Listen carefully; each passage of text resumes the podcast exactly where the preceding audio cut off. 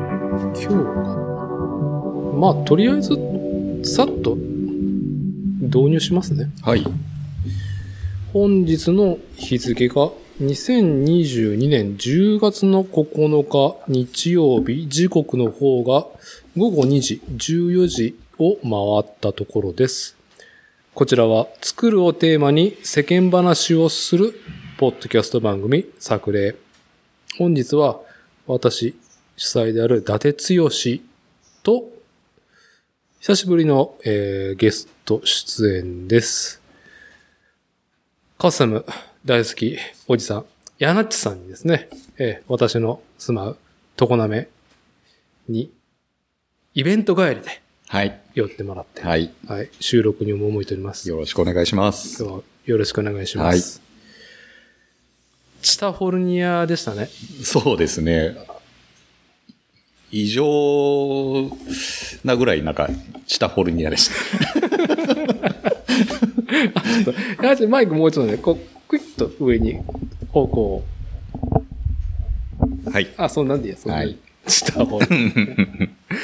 チタフォルニア本当にあったんだ。そうですね。ていうなんかぼんやり、ね、チタ半島全体を含めてチタフォルニアみたいな感じで言ってんのかなと思ったら、ピンポイントであるんだと思って。ある。ラピュタって本当にああったあんだ。ったね。あったんだ。あるんだって いう。チタフォルニアが本そ当に、ね。うですね。ちゃんと Google マップにも載ってましたからね。びっくりしうんた。今回のイベントに、ヤナッチが、まあ、なんていうの、参加するっていうのでいいのかな、これは。そうですね。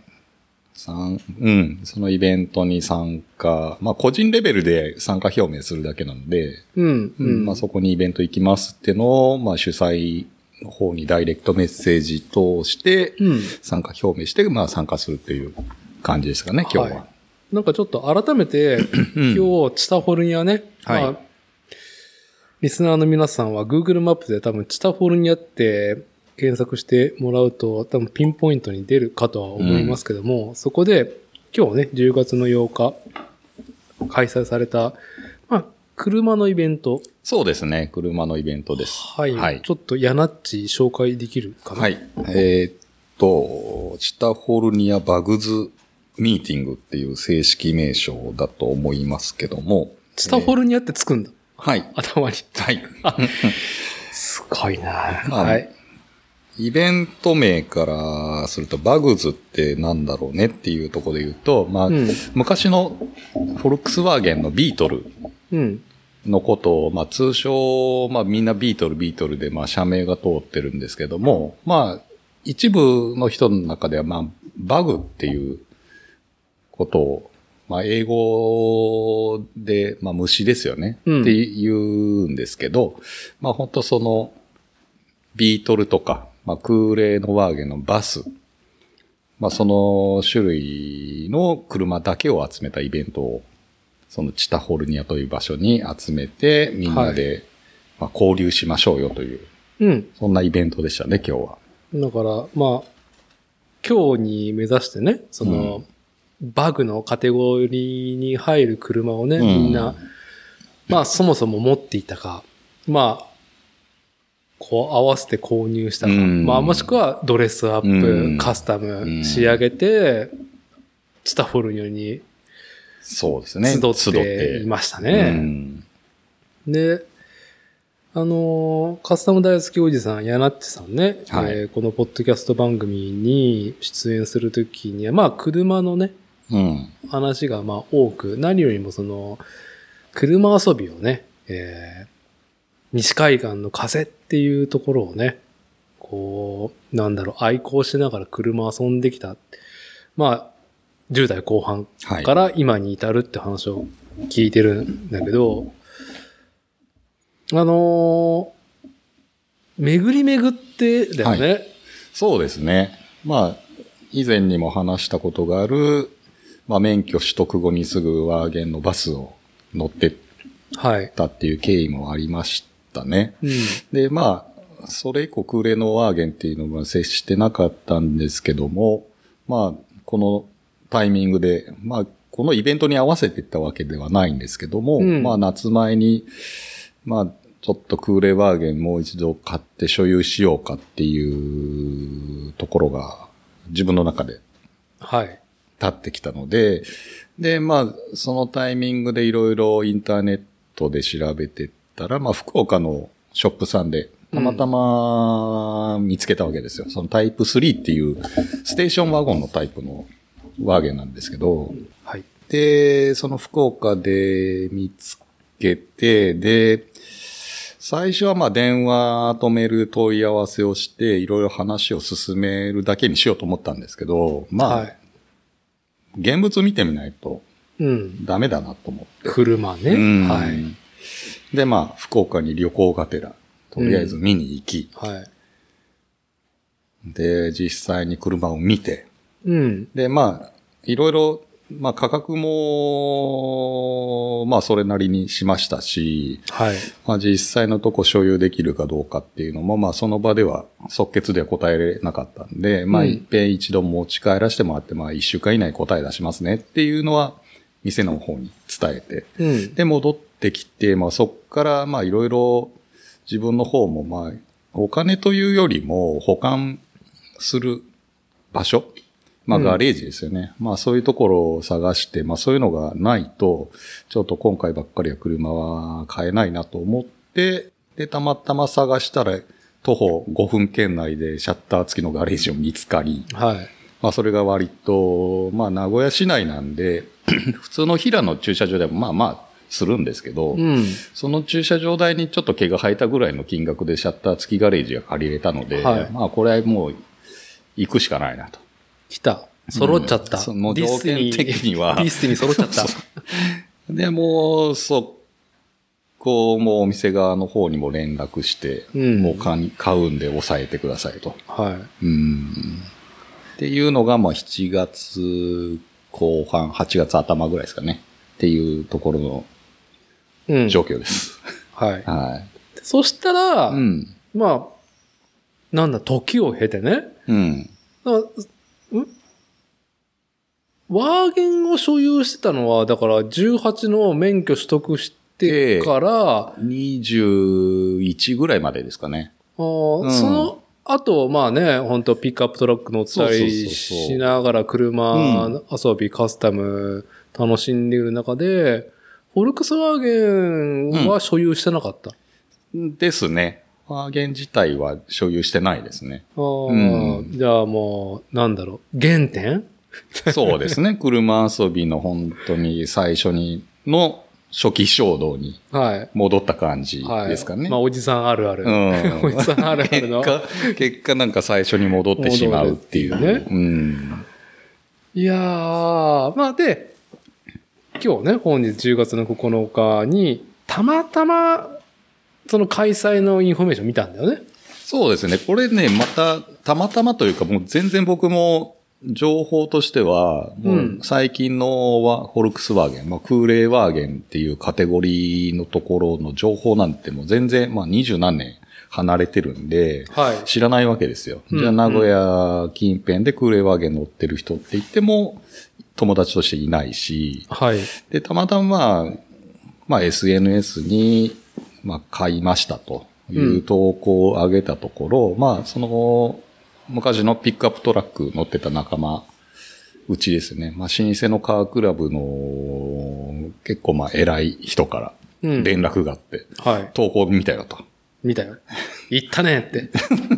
買っちゃいましたねと。 うん、買っちゃったよっていう話をしてたら、いや、実は僕もピックアップトラックから、まあ、ワーゲンのバス今乗ってるんですよねっていう情報が流れてき、はい。はい。で、そうしたら2、3日経った頃に、ちょうどその今日のチタホルニアバグズミーティングのイベント告知が多分 SNS で上がったんですけど、まあその子がまあ結構 SNS を徘徊するタイプの人間なので、うんもうすぐ自分のとこにリンクが飛ばされてきて、はいで、僕も知って、じゃあちょっと、まあ近いし1時間ぐらいで行けるから、んまあちょっとエントリーだけしとくわ、みたいなああ、うん感じでエントリーしたんですけど、いいね。その古い、その、馴染みというか、車遊びを、うん、そうですね。若い頃からし情報てた。そうそうそうそう。情報はなんか、そういうとこからは、なんかいろいろ、まあ車全般的にやっぱみんな好きなんで、うんうん。いろんなとこアンテナ張ってる子がいるから、まあ、割とそういうとこからちょこちょこ情報は入ってくるかな、みたいな。なんか、ヤナッチはその、車遊びからさ、ちょっと離れてる時期があって、うんで、前も話したように、うん僕とヤナッチが出会ったのはやっぱサークルズっていううんねう、んうんまあ本当に名古屋に生まれたハブスポットだよね、はいカルチャーの。で、なんだろう、まあ自転車っていうものにはそうも興味はなかったけど、うんまあ、サークルとか西海岸のねそうですね俺が好きだった西海岸の風をまとってるっていうところで、まあいい、その買い物も含めてね、は買い物も含めて、西海岸のね、フレームビルダーのカスタムビルドのフレームでね、まあオーナーとなってうん遊んだりとかしていく中で、まあちょっと体の調子が悪いっていうところで、まあ自転車とかから離れていった時に、まあ車にまた再びさ、い。うん。舵を切ったのがあれ何年前だったっけえーっとね、2年ぐらい前かな。コロナの前だよね。コロナ、うん、入る直前ぐらいですかね。だよね。だから、剣持良太そうそうももう車を、買いちょっと車買いてえ、買いてえって言ってて。。そうそうそうそうう そう。で、買ったんだっていう話から、 はい。えーね、ケンモチが買うんだったら俺もちょっと車欲しいじゃんっていう気持ちがふつふつ湧き、はい。で、そっからですからね。は。はいい。で、まあ、シムワークスのね、良太と、うんあのー、納車日だったっけあれって。そうです僕のトゥインゴがの納車をした時に、うん。そうですね、なんかちょっと見せてよっていうのが、りょうたの方から来て、うんで、伊達さんもちょうど名古屋の方に遊びに来るタイミングがあったから、ちょっと集まろうよみたいな感じでまあ、すよね。な、なん、ななんてことない白川公園の北側の路中できるところに車を並べただけっていうね。そうそうそうそうそうでしたね。 はい。あらそうですね。コロナ、本当コロナ前ですね、コロナあれは。前にねうんまあ、車の話、車、そう、だから、りょうたも、やなっちも、まあ僕もそうっちゃそうし、まあなんか、シャーなしでサンバーの箱番乗ってたっていうところもあっうんうんうたん。から、あのーまあ車好きとしてね、まあ妄想話はよくね、顔を合わせては、うんうんそのサークルズに、で、よく顔を合わすときはし飲みながらしててさ。で、ついに二人が買ったっうん。ていうところで。で、ね。 それが2年前 で。だからね、ルノーのトゥインゴだよね。そうです。まあ同じ、まあクーレーワーゲンと同じリアエンジン、リアドライブの。はい。まあ、トゥインゴ買った時も、まあそのドライブトレインがまあワーゲンに似てるからってとこでまあ選んあなのはあったそんうだろうねですけどはい。久々の車復帰としてうは。ん。そう。まあで、まあトゥインゴずっと乗ってくつもりでは最初は当然ありましたうし、ん。まあ最後のガソリンね、エンジンの乗った車として乗るつもりでしたけど、はまあちょっと、まあちょいちょいこの作例の中でも話出てる、まあね、心臓の手術をしたりとか、うんまあいろいろ体悪くしていく中で、うん。まあなんかこのまま尻すぼみに人生終わっていく感がやっぱり、まあはい44ですけど、はちょっと感じてしまったところが今年あったんで、い。うん。うーん、このままでっていうのもあるし、なんだろう、なんか、まあ家庭を持ってるわけではないので、自分自身。ヤナチがね。う。ん。で、まあその、なんだ、やりがい、生きがいっていうところが、じゃあ身内に向いてるかっていうと、そういうものもないし、うん。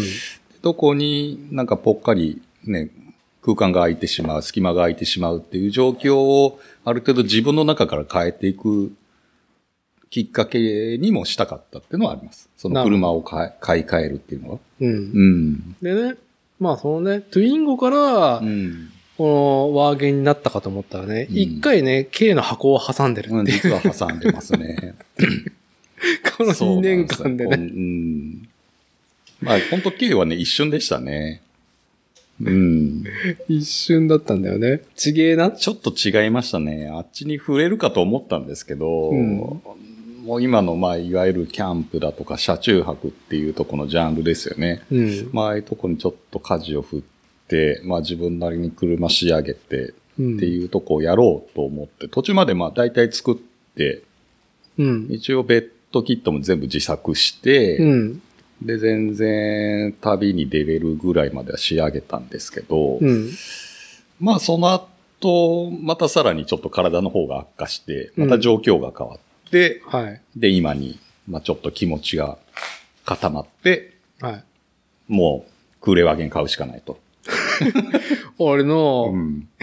自己肯定ライジング、うん上げるに は、ももう、ワーゲン買うしかないなっていうのを、そうですね、病床で思ったわけですよういね。やー、もうさ、トゥインゴから、うん。あれ知らん間に K の箱になってるみたいな、新車のみたいなそうですね。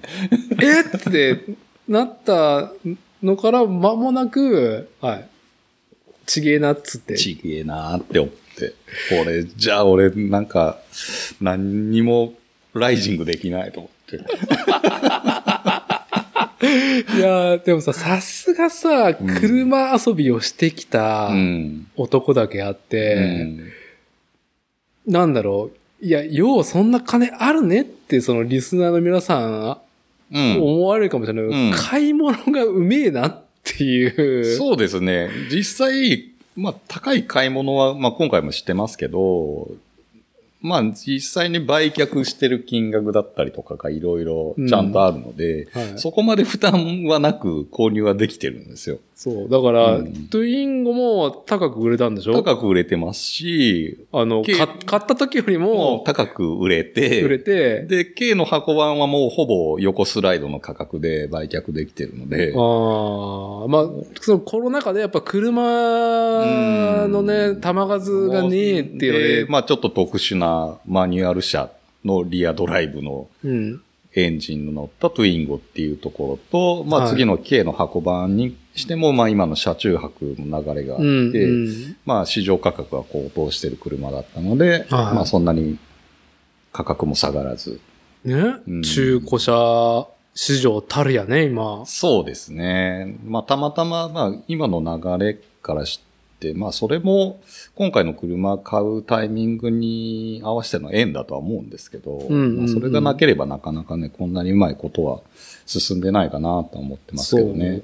そう。なんか僕、そういう、なんだろうね、その物をさ、買ってさ、高いものをうね。んまあなんか、投資するつもりはないけど、うんまあ、投資商材みたいな、その、うんうんなんだろうね、えーな、専門用語わかんないけど、うんこう、もともとあった、お金払った額が目減りしてくっていうことではなく、うんなんか 逆に、なんか、あ、ああのー利益そうあでっすて、ね。また違うものに投資できるみたいなね。さすがだな。って思うよまあまあね、たまたま乗ってた車種がそういうタイプだったっていうのはあると思いますけどね。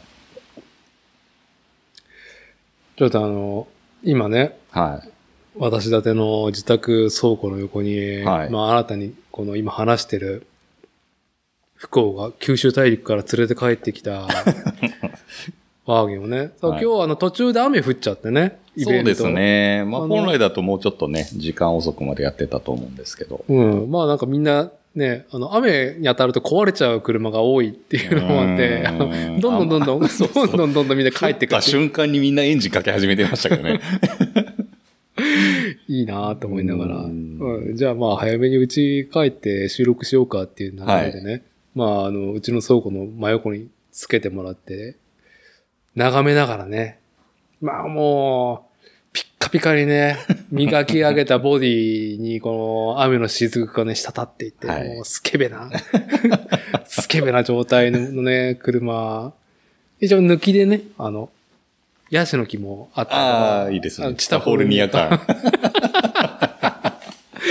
いや、チタホ、そう、車の自慢をしてもらう前にさ、うんあの、チタホルニア、すごいビューだったね、現場。 そうですね。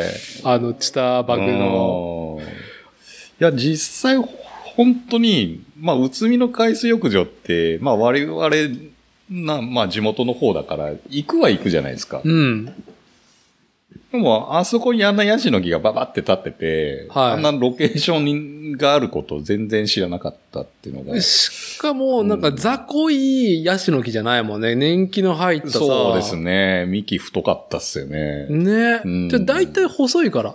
そうですよね。あのーなんだろう、植樹最近したとか、うん例えば今、床滑だったらリンクビーチのあたりあ、とか、そこそこありますね。まあ、あとなんか観葉植物で買っちゃったやつを、うんね、畑に植えたらなんかドカーンってなっちゃったっうんていうのとはやっぱ違うもんね。違いましたね。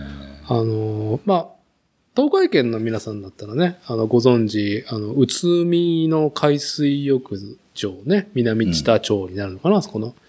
宇都宮のビーチが、メインのビーチがあり、うんで、そこよりもちょっとだけ南に行った、うんうんまあ海水浴場に行くための駐車場だよね。そうですね砂利中だよね、うんうん行ってしまえば。うんだけど、その海水浴場じゃないけど、至って砂利中だけど、すぐ階段降りたら砂浜があってね。うんありました。もうだから砂利中の、その、際に、まあ生垣ほど密じゃないけど、うんうんうん等間隔でヤシの木、立派なヤシの木があって、で、コンクリの階段降りると、まあ、すぐ砂浜。うんで、まあちょっとうちの常滑じゃないような、まあ惜しい海感うね。んまあサーフィンやってるぐらいだから、やってますよね波も立ってうんうるん伊勢湾をね、まあ抜きでそう車を置いて、うんで、やなっちなんかいいところをね、いい良かったですね。とこ取っとったよねそうですね。まあ、ずらーっと、100台予定だったけど、まあ、どこだろうそねですね。 70台ぐらい70代ぐらいじゃないですかね。だったかなうん綺麗に並べうてん整列した中でも、やっぱりさ、海とヤシの木抜きで、うん。こう、自分の愛車を飾れるっていうねう わ、最高なね、ロケーシションのとこでしたからね。ョン。ね、チタホルニア、ああ、本当うん、ね今話してるところがチタホルニアっていうふうにタグ付けなのか何なのかわかんないけど、うんはい、スポットになってるそうでしょうね。あの、概念じゃなかったんだって いうね。うん。実際に ある。僕らの頭の中だけじゃなかったっていうなかったとかね。誰が言い出したんだっていうチタホルニアだったんだけど。そうなんですよ。でまあそこのイベントあって、うん。まあ、そう、あのーじゃあ話戻すけど、まあ、購入しましたとタイプ3を。フォルクスワーゲンのはい。で、ちょっとその話も聞きたいんだけど、取りに行ったんだよね。そうですね。なんで、最初購入するときに原車確認で、まず福岡に行き、うで、ん帰ってきてもろもろ準備が整って買いますっていう連絡した後に、うんえー納車できますって言われたのが、まあ、8月後半だったんで、うん。で、9月第1週目に取りに行ったんですけど、まはいずセントレアから飛行機で福岡に行き、はい。で、福岡から、まあ、直接車屋さんの方に出向いて、うん受け取りをしてから、で、まあ、最初の予定では、陸送をしてもらう予定だったんで、まあ、取りに行く予定ではなかったんですけど、ああ、そうなんだ。はいまあ、陸送代が6万円ぐらいかかると。まあ、トレーラーに積んで運んで、こっちに持まっあてでくるも。福岡って考えると別に6万円って別に高くも高くもなく、いまあ、全然、範疇の金額だとは思うんですけど、まあ、高いとかっていうのが理由ではなくて、まあ、せっかく買ったし、うんで、一回顔を合わせただけで、なんかもうそのお店とはね、接触しないような関係性も嫌だから、まあ、まあ、受け取りもやっぱ顔を合わせて受け取ろうと。あっあ、ていうまあ味わい方ですね。うんはい。っていうのもあって、ちょっと陸送をやめて自分で走って帰りますっていう話をさせてもらって、うん。で、まあ、最初はもう本当高速をずーっと走って帰ってくるつもりだったんですけど、はまあ、さすがにね、55年前の車で、い。うん。まあ、2日ぐらいかけて高速で走ってくるの、まあ、できないことは多分ないとは思うんですけど、うん。まあ、車と自分の体ですよね。うんちょっと気にすると、まあ、ちょっと無理しん方がいいなと思って、はいで、いろいろ調べたら、北九州から大阪までフェリーあるじゃんと。うん。うんそのフェリーを使えば、1日12時間ぐらい乗ってれば、夜出て朝大阪着くみたいなスケジュールで来れるので、ではいそこからあとはもう高速乗って帰ってこれば4時間あれば帰ってこれるみたいなうん。スケジュ名ール古が、屋までうね。ん、立ったんで、で、その福岡で受け取った後、その足で自分で運転して、えー北九州の門司港、はい。門司港まで行き、カーフェリーに乗ってて、うん。で、また、まあ、そのカーフェリーが、まあ、僕何年ぶりですかね、二十何年ぶりにカーフェリー乗ったんですけど、カーフェリー乗らないよね。ですよね。あー僕も一回しかないもん。北海道から帰ってくる。そうなんです。僕も北海道に行った時に一度だけ乗って、まあ、それも日本海行くやつですかね。に乗って、うんもう二十何時間乗ってるフェリーだったんですけど、うまあんそのイメージが強かったんで、まあ、結構暇だなとは思ってたんですけど、うん。まあ文字からその大阪行くフェリーに乗ったら、まず、まあ船は2年ぐらい経ってない新造船で、へえ。めちゃくちゃ綺麗で、はで、露天風呂があるんですよ。フェリーに。い。マジではい。普通ガラス張りで外を見れる、ね、よ、フロアあったりするの、大浴場は。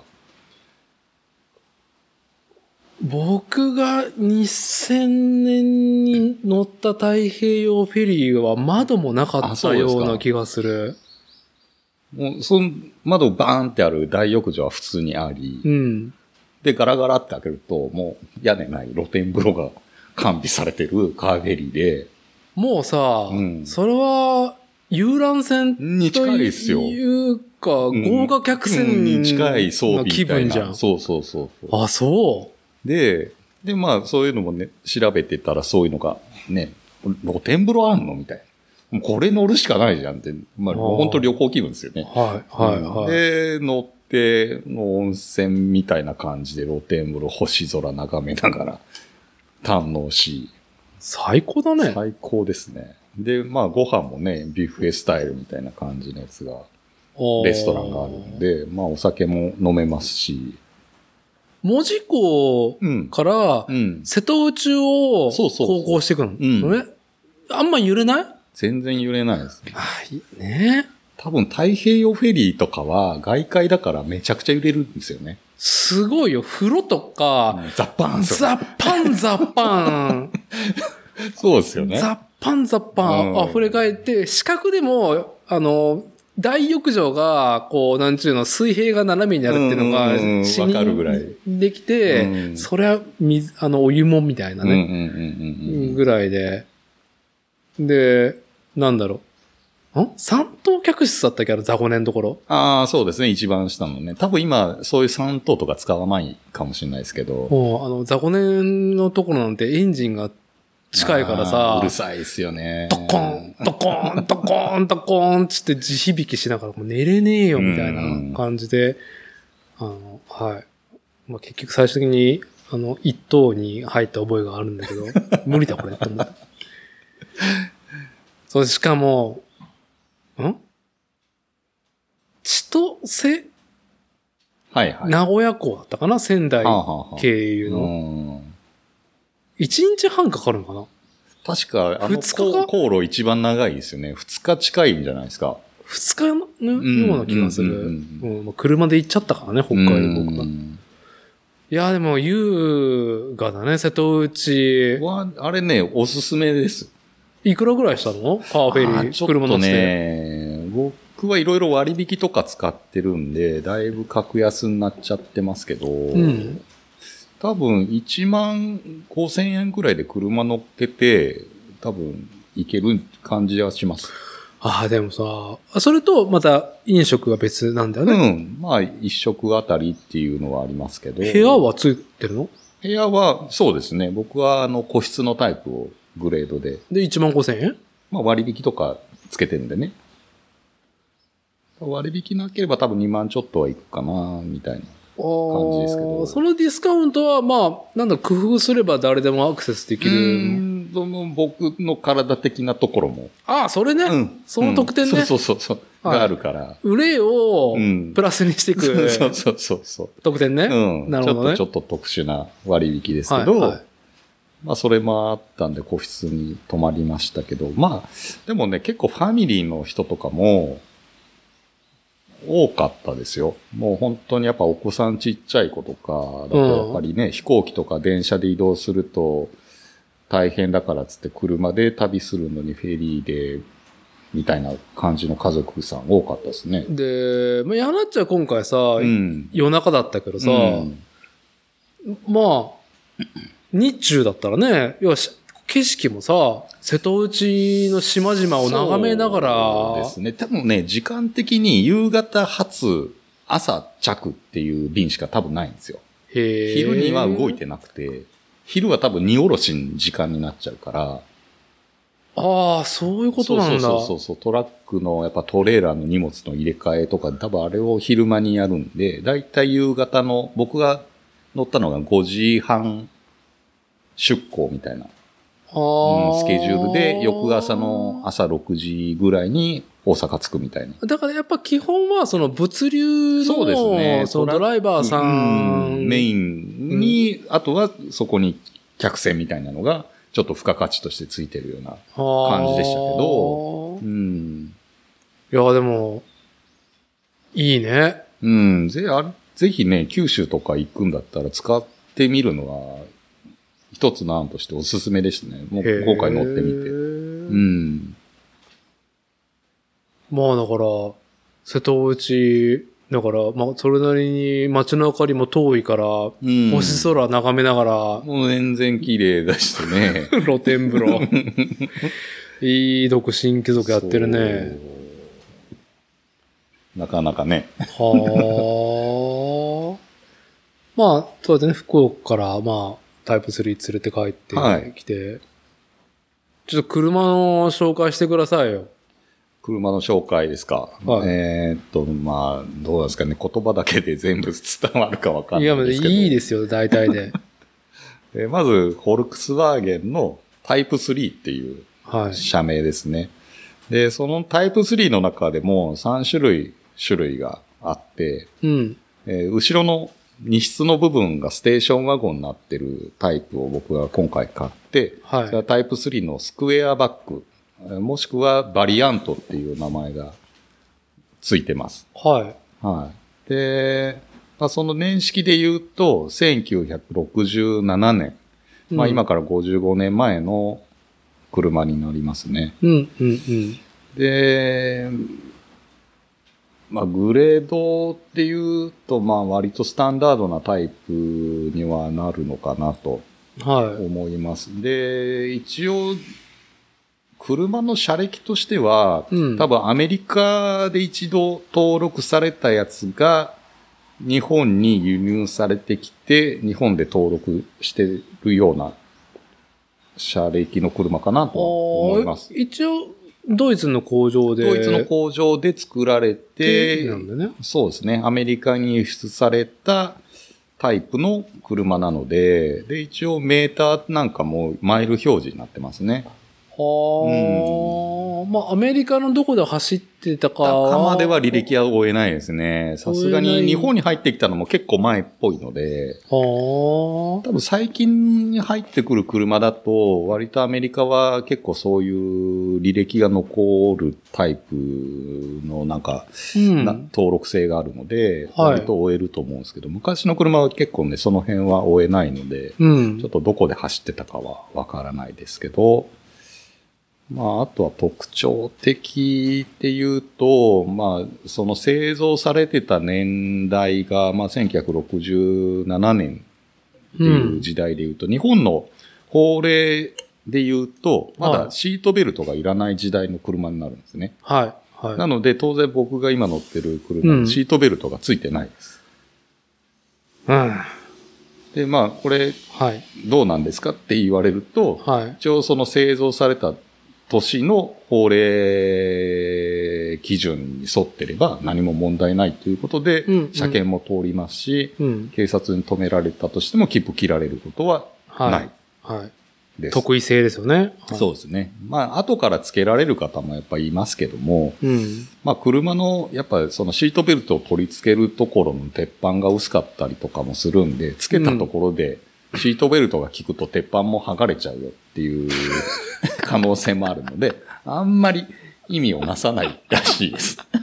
あーあはいのね、シートベルトの求められる要求値をうんボディが満たさないってそういですう。ね。なのであんまりその辺はショップさんも、うんまあ、つける方もいるますけど、まあ、あんまりつけない方が多いのかなっていううん気を感じです。気をつけてねってういう。んで、あとは特徴的なのは外で言うと、後ろのウインカーも、その、製造されてた年で言うと、うん。えっと、ヨーロッパではもう、ウインカーがもう、橙色、まあ、アンバーの色がうん標準化されてたんですけど、法令で。。うん。うん日本とアメリカはまだ赤テール一色。はい。赤のウインカーで良かった時代なんですよ。まあもうさ、この西海岸のカスタムカーうんあのるあるですけどね文脈愛してる人間としては、もうウインカーが赤っていう。そうですね。まずそこは大事なポイントグですッがとね。くる。あの、 なんちゅうの、レンズに、うんあのーまあ、ヘッドライトのクリアと、うんバックのうん。レッドのクリアそうですね。以外は入らないっていう、はいあの、代々はいらないっていうところ に、エツにいるところだよね、うこんそうはですね。まあなる割ほどね。と、そういうところが特徴的かなっていう。あまあ当然ながらエンジンに関しては、まあビートルと同じなんでリアエンジンですし、ーうん。えー、空冷っていう、まあ、いわゆる皆さんが乗ってるエンジンは、えーエンジンを水で冷やしてると思うんですよね。うん、う。うんではなくて、水は一切使ってなくて、えーファンが回回ると空気が送られるんですけど、その空気を直接シリンダーブロック、えーえーシリンダーに当てて、それで冷やすと。はい。風かけてね、ふはいーっつって、冷やすっていうう。ん、よりも原始的な、まあ、うんエンジンに近いものが乗ってるっていうのが、まあ、一番の特徴かもしれないですね。ね、リアエンジンうに、んその空気を送るための、まあ、スリットがね、あそうですねの、。リアのパネルの方に、サメのね、エラみたいなのうがん。あって、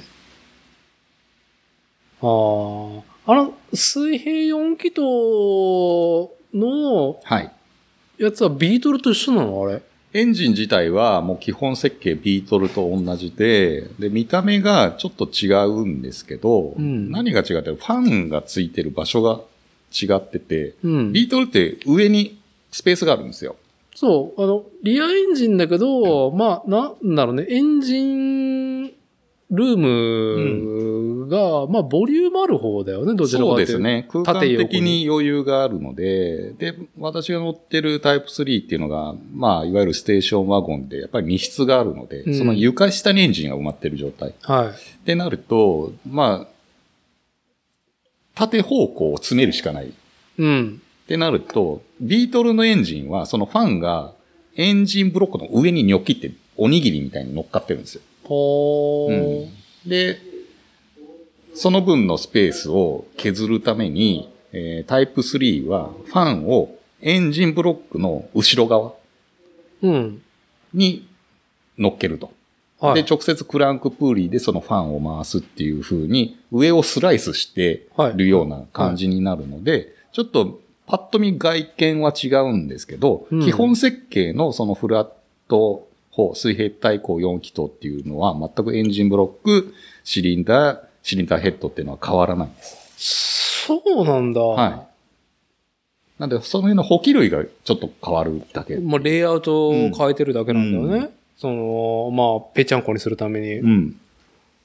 まあ、ビートルのエンジンなんでそんなね、あの、水平対向にする必要があったんだっていうね。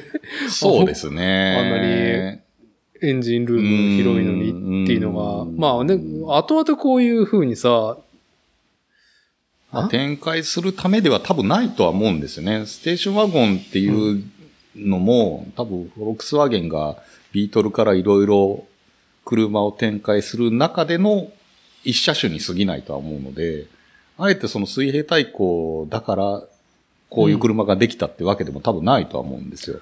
まあでも、一応、エンジンは戦前なんだよね。戦。前戦前設計のエンジンですね。なんで実際にはあの、第二次世界大戦でまあビートルのまあ前身になるような車っていうのは走ってたわけなんで、まあ、その、ドイツが、うんその軍事拡張を大っぴらにする前に、うん工場を、うん。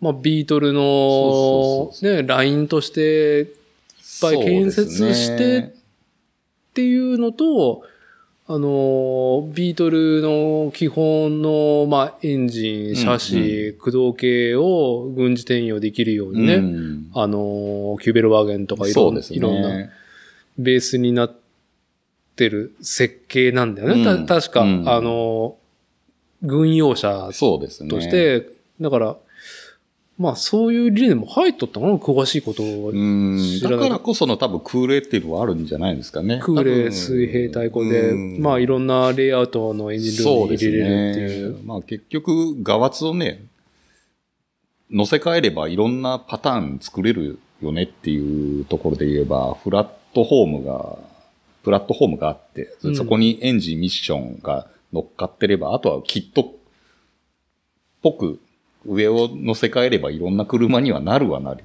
っていう考えはできるんで、まあ、ね。話はちょっとそれやけど、キューベルワーゲンとか笑っちゃうような単純うな、ーん今日はね、見えてなかったですけど、やっぱキューベルワーゲンから派生してるスティングっていう、スティングってのがあるんだ。はいまあ本当に見た目はキューベルワーゲンみたいなやつなんですけど、へえ。まあちょっと、うんカジュアル寄りにしてるやつがあるんですよ。もう本当軍、外装はもう本当軍用車っぽいやつなんですけど、へえ。もうそれはもう本当に鉄板貼っただけのに内装何もないみたいな。ね、笑うぐらいの、なんかペラペラうのね。ん駆動系もリアで全部完結して、そうですねステリ、ステアリングなんて、 本当リンクと棒しかないっていうね、うんうんうんところの単純化になってる。おー。そんなんあるんだ。ありますね。結構ね、空冷のワーゲンだと、オフィシャルのメーカーから出てる車種以外にやっぱキットカーっていうサードパーティーのメーカーさんがもう非常に多いはい。車種ではあるんで、うん本当に僕らも知らないような車のが普通に 世の中に存在してたりするんで、う。うんん、まあ面白い車ではありますね。だから、その、世界的に愛国が多いがゆえに、うんまあ市場があるから送り手もあって、うんまあ、大元のフォルクスワーゲンはとっくにもうパーツの製造と、うんなんだろう、在庫もないけど、まあ、そのメンテナンスしていく上で、うん、うんもういろんなサードパーティーのメーカーそうでがすねパーツ持ってるから、うんそのなんだ維持する上での困難さが低いんだよね。そうですね。旧車だからってお金がかかりますよっていうところの概念は結構覆されるうーメーカーの車かなっては思いますね。ね、1930年代後半ぐらいに設計されたうんベースのエンジンだったりとかするのがね、今なお。今なお、まあね、外装でも多分僕が乗ってるタイプ3でもほぼ外装部品は今でも手に入る。外装もあるんだ。ああウィンドウシールに関しても全て手に入ります し。ああ結構ね、国産旧車ではその辺も全く手に入らない状況がやっぱり出てきてますけど、最近ね、1ヶ月前ぐらい、ホンダが叩かれてたじゃん。ホンダのツイッターアカウントを。うん見た、ね、見ましたね。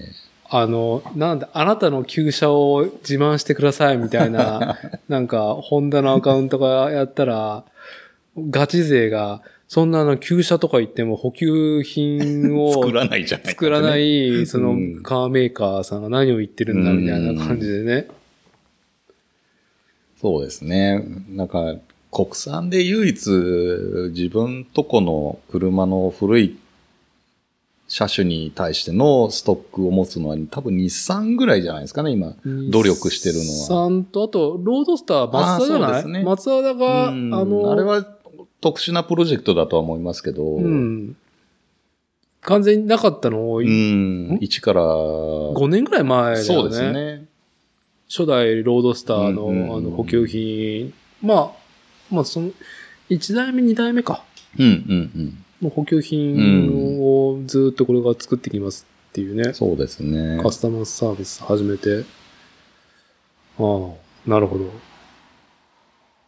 ど。あと、この色、なんちゅう名前なんですかこよく言われるのはサンドベージュっていうの、ああ、風に名前はついてますけど、うん。まあオリジナルのサンドベージュが本当にこの色かって言われるとちょっと、まあ塗り替えしてるのもあるんで、色合いが微妙に変わってるとは思うんですけど、塗り替えはどこでやってるのこれはね、多分福岡のその買ったお店さんが昔多分塗り替えしてるっぽいんですけああ、ど、なるほどね。うん、なんで、まあ実際にね、そのメーカーの純正職って言われても、多分朝食する人が人がやってるんで、塗り替えするときは。うん。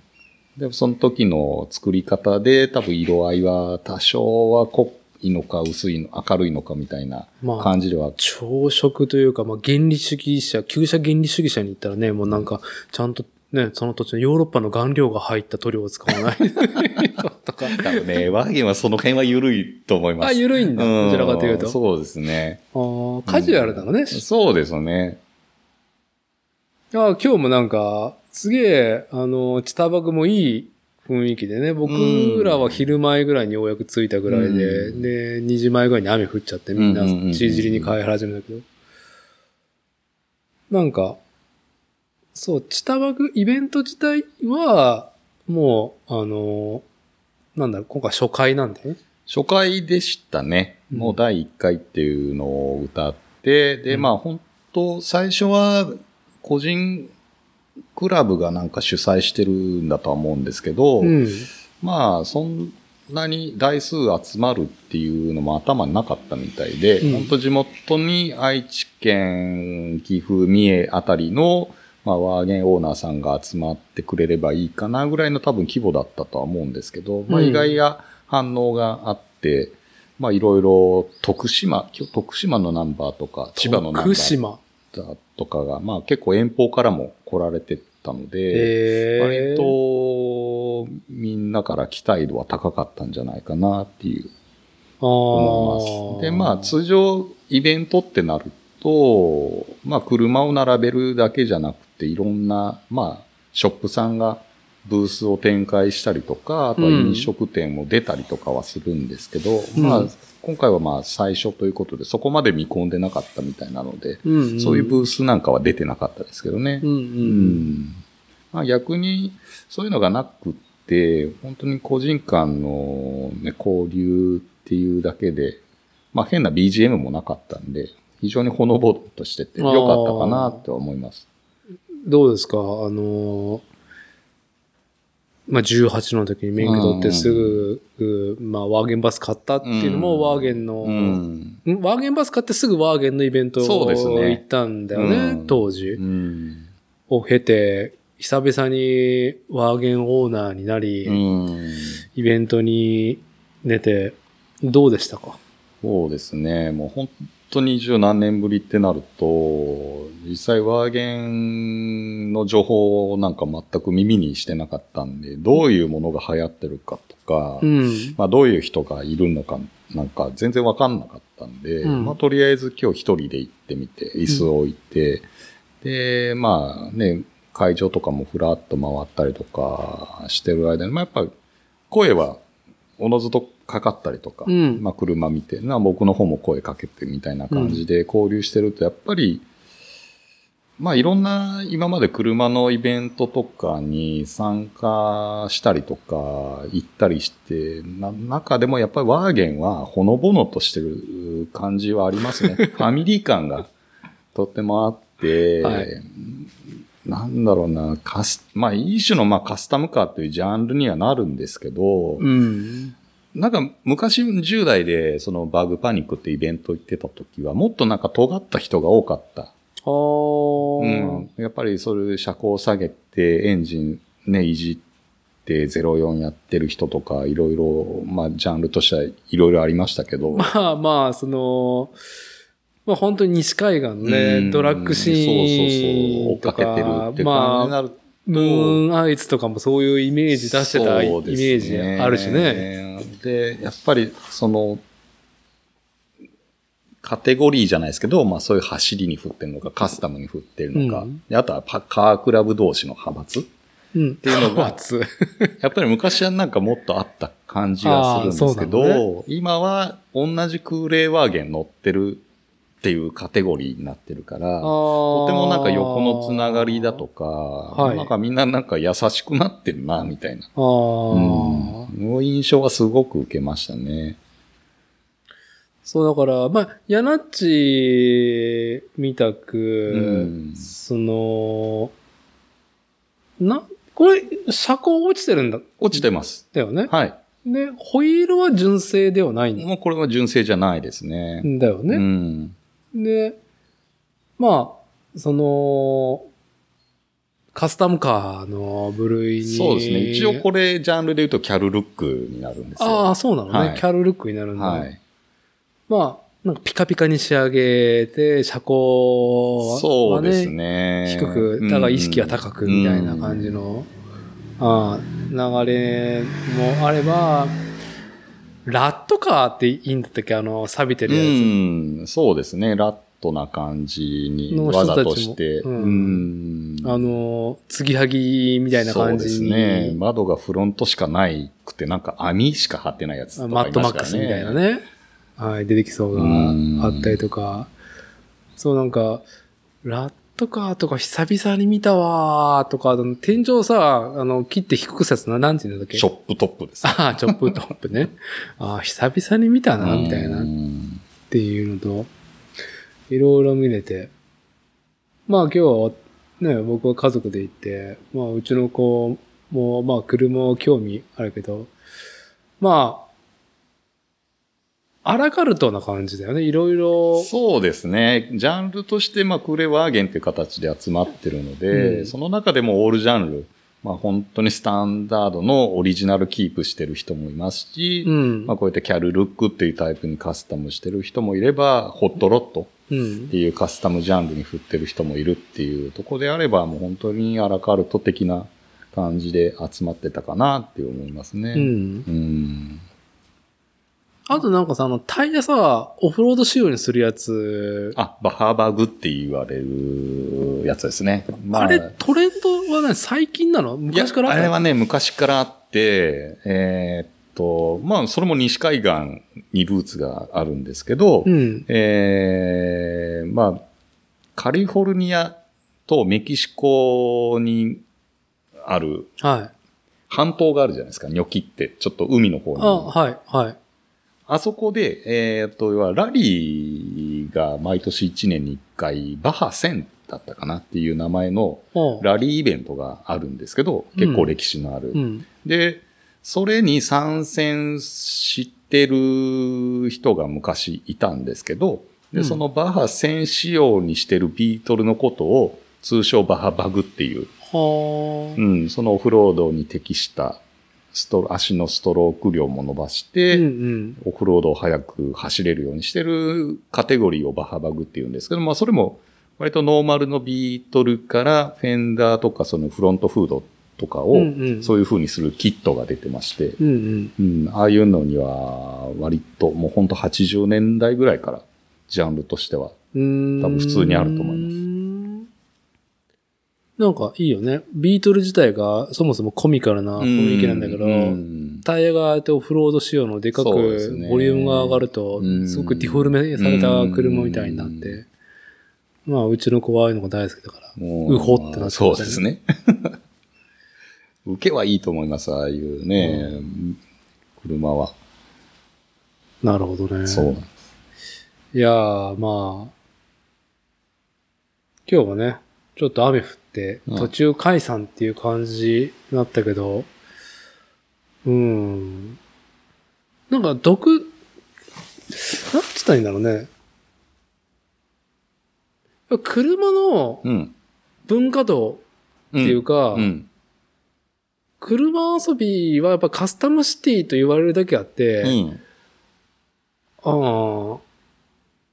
やっぱ、層が分厚いのかなってのは感じたね。うん、多分、こうやってイベントやってあんだけ集まるってなると、うんまあ、この地域やっぱり乗ってる人は多いし、うん。やっぱり、にわかでなんか乗り始めたっていうよりはもうずっとそれにもね、つぎ込んで乗ってるっていう感じの人が非常に多いなっていうのは感じましたね、今日も。だから、いや、なんちょっとちょくちょく、その車系で、最近行ってたのは、まあ、それこそ中部国際空はいはい港のね、うん。あの、名前忘れちゃった国際展示場スカイエキスポうかん。である、まあ、規模感ある。そうですねバジェットを感じるう、んあの、イベント自体にもバジェットも感じるし、車一台に対してもば、はい予算を感じる。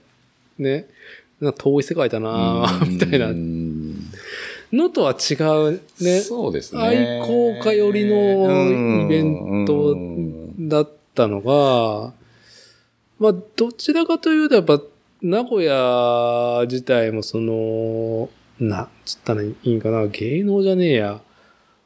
うん、まあ、ライブやコンサートはね、よく名古屋飛ばしと揶揄されるぐらいだったりとか、そういう音楽だったりとか、芸能だったりとか、その、ちょっとした、うん、様々なね、文化が体験できるとこって少ない方だと思うんだよねもう。やっぱ東京、大阪阪と比較できないぐらい、そうですね。に対してう、ん車は分厚いなっていうのは、そうですね。感じるね。まあ割とその会場というか、昔からそのポートメッセ。うん。で、最近で言うとセントレアにある愛知エキスポうん、っていうところの、やっぱり展示会場、まあインドアに限ってですけど、割と規模のでかい会場が2つあるってとこがまたうん、多分愛知県でその車のイベントが開かれてるっていうとこは大きいかもしれないですよね。うんまあそしてまあそのルーツとしてカスタムシティとしてのやっぱりショップさんが全国に比べてやっぱ多かったりはするので、うん。うん。まあそういうところでまあ文化的には育ってるところはあるかもしれないですね。うん。そう、だから、ヤナッチョも言ったように、今回は本当にギラつきがやっぱりね全、くね、 感じないというか。感じない、いい雰囲気だったうんよあね。れが天気が良かったら多分みんなそれこそあそこでバーベキューしてるんだろうなっていうぐらいの。そうね。うん。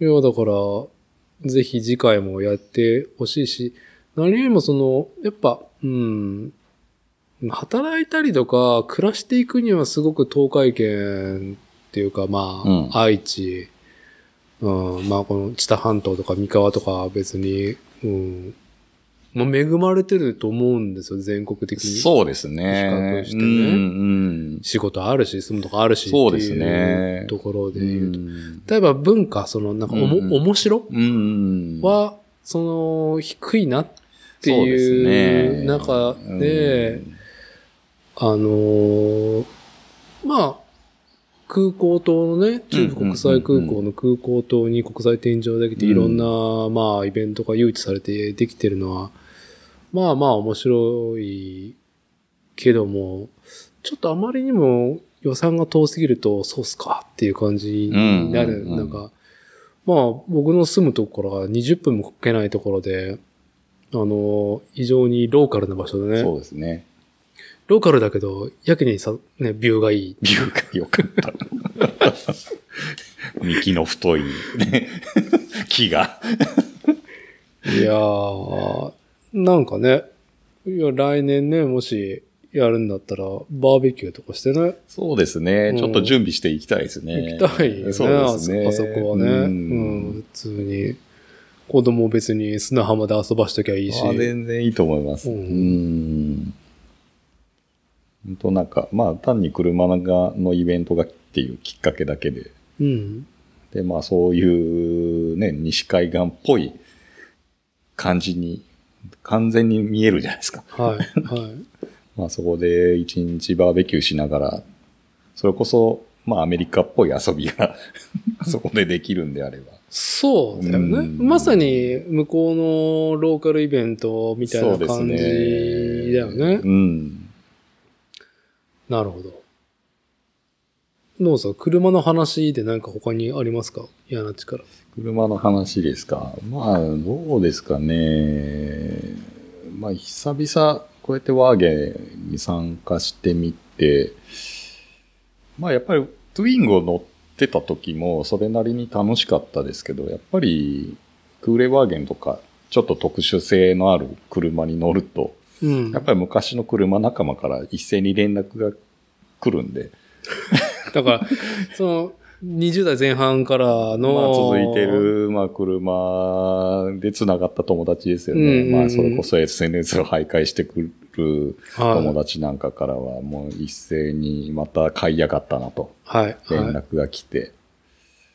まあ、まあ、車で繋がって、繋がり始めた人たちですけど、まあ、やっぱりその、まあ自分の原点というか、まうあんそういう人たちからも、まあ気にずっと気にかけてくれてるところはありがたかったなっうてーいう。ん。なるほどまあね。ねまあこれからも、どうですかね、車は、まあ維持してる、いける限りは、もう今回はちょっとずっと乗り続けたいなとうん思ってうんうん買ったんで、まあこの艶と輝き をキープできるように頑張っていきたいなと思ってますけどね。あー尊い趣味ですね。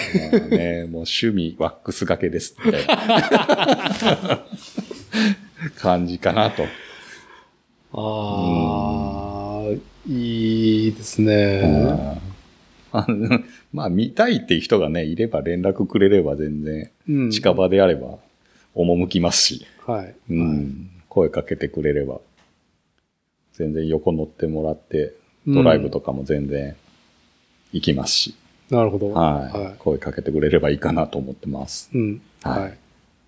そんな感じですかね、 車は。そう。じゃあまあ、キンキンの話で、いや、水星の窓の話でもしましょうか、ちょっとあ軽ーく。ねえ、もう今日もこれ、この後5時からですかありますけじゃど、あね。なたリアタイで視聴したい派だったら別に書いてあもらっても全いい。然、全然大丈夫 です。あの、配信でも全 然大丈夫なんで。はい。機動戦士ガンダうーム。んの何作目かは忘れたけどうー、ん。はい。いやー最新作ねでも、サンライズかなバンダイナムコフィルムズですかうん。に変わって初めてのアニメーションなんですかこれ今回。地上派アニメとしてあ、は。地上波アニメとしてはね、多分、先行のハサウェイが新体制になってからのそうです企よね一作目ですもんね画なんだよね。うんガンダムシリーズで。あとは、ビルドファイターズはウェブ限定の展開だったうんうんうんうんうんし、びっくりしましたね。そうですね。あの、まずプロローグを結構前からやってはいたじゃないですか、そう配信で。配信じゃなくて、そもそも、あの、なんか、んガンダムのプラモをうんうんうん展示販売するイベントうん。がうん定期的にやってんだよね。うんバンダイスピリッツかバンダム主催かどっちか忘れたけど。で、なんだろうね、こう、なんなんだろうね、あのイベント。よくパルコとかでさそう、い やね、なんかやってます定期でね。やってて、限定う品ん、がな買えんかて、リリースイベントみたいな感じの。そう、ある中で、その火星のイベント限定で水星の魔女が上映されてたんだよね。えー、あれあ、そうなんですね。夏。だからパルコに行ったら見れたんだよ。ああ、そうなんだ。全然そこのところの段階ではまだ見てなくて、うん。だから最初のプロローグを見たのが、それこそ、えーっと、初回放送になるっていう直前1週間ぐらいですか、前に、うんやっとそのプロローグを見て、はいで、先週はリアタイをリしアまタイした。で、はい。星座待機でう。ん、しちゃうよね、プロローグ見た、見見るたとら。ね、あれは見なきゃダメかなと思って、いやー、なんかその、一番最初の水星の魔女のさ、んうんうんイメージボード、今回は、うんガンダムシリーズ、うん1979年から始まるシリーズ、初となる女性が、うん、主主人公。うんそうっすか。っていうぐらいの。うんだでだけでしたね、最初はね。うん。で、まあ、女の子主人公、なんか、タヌキ、タヌキみたいな女ねの子か眉な、毛とかがね、ポンポンってた。タヌキみたいだなっていうぐらいで、でプロロール見れるようになっうて、ん。見たら、ええね。ねえ、まあ、ヤナッツさんとはね、まあ、まあ、先行のハサウェイも一緒に見えていくけど、何よりもね、やっぱそのね、ちゃんとナラティブとかもね、劇一場緒にね。うん。あそこにちゃんとサンライズの 最後まで追っかけたわけですよ。はい。だからそうだ、我々が知り合った、そのサークルズで自転車でっていうので知り合って、自転車以外でね、乗ったりとかする以外で、はまあ気が合うっていうところであね、ー工業人だったりとか車好きっていうところで、うん。で、まあまあアニメも好きだっていうところで、ユニコーンがね、そうですね。上映うん。されていて、うんよくそのエピソード7までやったうん、毎毎年1回か1年に2作ぐらいそうです出ねてたんだよね、確か。をね、一緒に見にうんうん行く流うん。うん。れでね、はい。ナラティブナね、ラティブ見ましたね。見ました見ね。まし たね。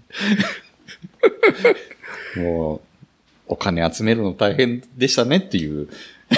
なんかね、ね、本当に、もうね、びっびっくりしましたもん。そうなんですね、よあのーウェブで公開している、先行14分だったっけ、はい。あそこに全勢力を作画 も、つぎ込んで。劇も、あーそれ以外が、そうですね。に衝撃しかなかった衝撃もう人物がひどくて、うん時の、 時の涙を流しま したよね、劇場で。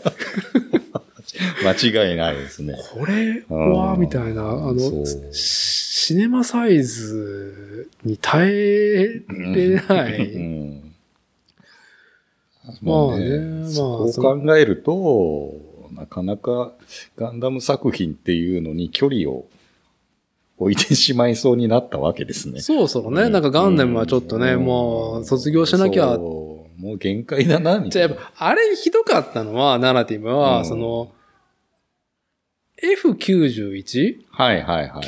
年代前半に、富野作品でやった、うん90年代だったのか、 90年代ですね、あれは。うん、んにやった、劇場版からう、ん。初となる、オリジナル、あの、ガンダムアニメ短編だ。そうですね。でも、ガンダムユニコーン、人気を博したガンダムユニコーンの、うんまあ、続きでもあるみたいな。うん感じで。まあ、雑に言うと、ユニコーンのなんかね、こう、を希釈したよう な、ちょっと擦り方間違えちゃったな、み たいな。でもさ、番宣はさ、もういや、すごかったですね。もうすごかった。みんな、まね、全然いやね、いや見向きもしたりとか、うんもう覚えもない人も多いと思うけど、うんすごかったからね、番い宣。や、すごく、だから派手にやってて、あのでー YouTube でもその冒頭やり始めちゃったし。そう。で、もう、なんだろうね。アニメーションも手書きにこだわっうんた。しかも、なんか、ハイクオリティ。そうそう。絵がすごいうん絵は、絵がすいごいっていう CM してたからね。してました。そっちもすごいみたいな、うんっていうね。 いやーまあね、本当に劇場作品で作画崩壊を見ることがねあるとはっていうのはまあうんなあらの時ね。っていうでで、まあ、先行のハサウェイの CM もその時入っとって、ハサウェイね、 ぐらいのね、ナラティブ見た後のそうテンシまあョン。原作もあるし、ハハサウェイの場合は。そう。まあそれをまたこの作画のパターンで来られたら、まあ、ねえそろそろちょっとお付き合いはうんっていうふうに思ったら、まあ、ハサウェイでガツーンそうですね。と、殴り返されましたね。あれはい。まあね、さすがバンダイがね、総通さんとサンライズの上位、上位種になったっていうこともあるんでしょうかねっていうところで。うで。んで、水星の魔女ね。はまあ今時にね、アジャストしてきましたねって思ってたぐらいだったけど、い。うん。びっくりしましたね。びっくりしましたね。だいぶびっくりしましたね。だいぶびっくりしした。 あ、そういう、そういう方向なんだっていう。 ね、うん。あうるさいガンダムおじさんたちを、ねうんこれはだいぶ黙らすだろうな。そうですね。ね、あの、タイトルからね。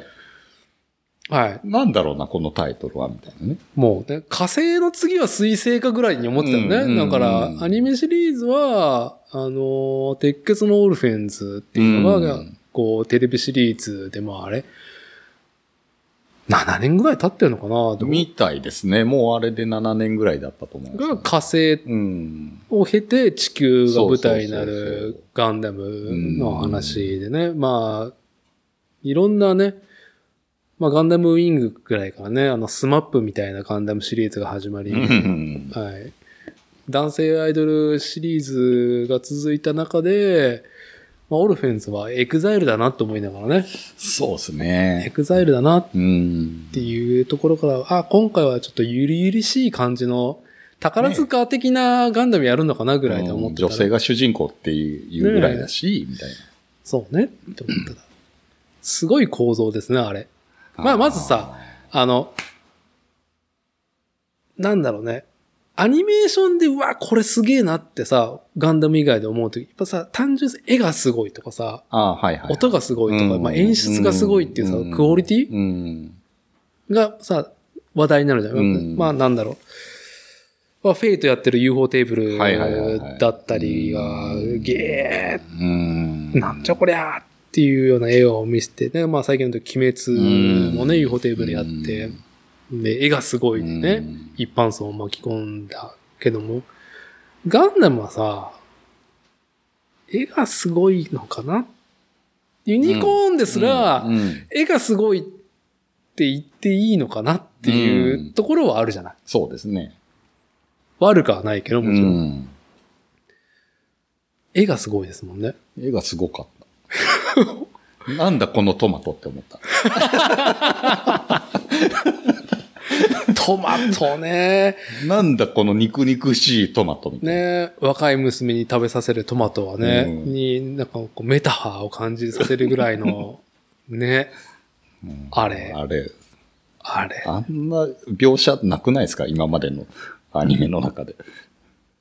トマトあそこまで書き込んだアニメないと思います。僕トマトね、トマトを食うことに対してうんねそ。はい。まあ、富野監督もね、やっぱそういう演出はやっぱりそのなんかこだわっている方だったけど、まあなんでしょうね。やっぱ予算の都合だったんでしょうかね。うんまあそういうなんか絵がすげえなっていうのはあまりね、劇場版機動戦士ガンダムシリーズ以外は、うん、感じられない中でも、そうです水星の魔女は、そうだから、今さ、いろんなアニメーションのクオリティがバカみたいに上がってるから上げて、る各社ね。うんうんで、しかも、独立する、その、新たなスタジオもあったりとうか、ん。まあ、無色転生なんて、無色転生するために新スタジオを作ってるぐらいだから、うんあのーなんだろうね、その、クオリティね、まず、なんだろう、視覚的なクオリティまずはうんをどう見せるかうんっていうので、なんだろう、作風がさ、いろんな会社、京都アニメーションだったりとか、まあトリガーだったりとか、うんまあなんかもう絵を見ただけで、クオリティが高い上に作家性っていううかんスタジオのうね、ん個性感じるじゃん。うん監督性だったりとか。ガンダムなかったじゃん。なかった。オルフェンズとかもね、うん。まあ、ダブルオーとかも絵が綺麗。絵は綺麗でしたね。う。うんんでもなんか、サンライズうんうん。って、そうも何か特徴はなかったもんね。そうですね。昔からの作品は、で考えてもないですね。。ないうん。僕の中でガンダムビルドファイターズの無印はすごくいいクオリティを保ち続けてた。うん、貴重な作サンライズうん、旧サンライズで言のうとですね。いうとん。作品で、ちょっとあの、今でも僕のフェイバリットなんですけど、うん。無印ね、あくまでも。あくまではもいわか僕りますわの無印。うん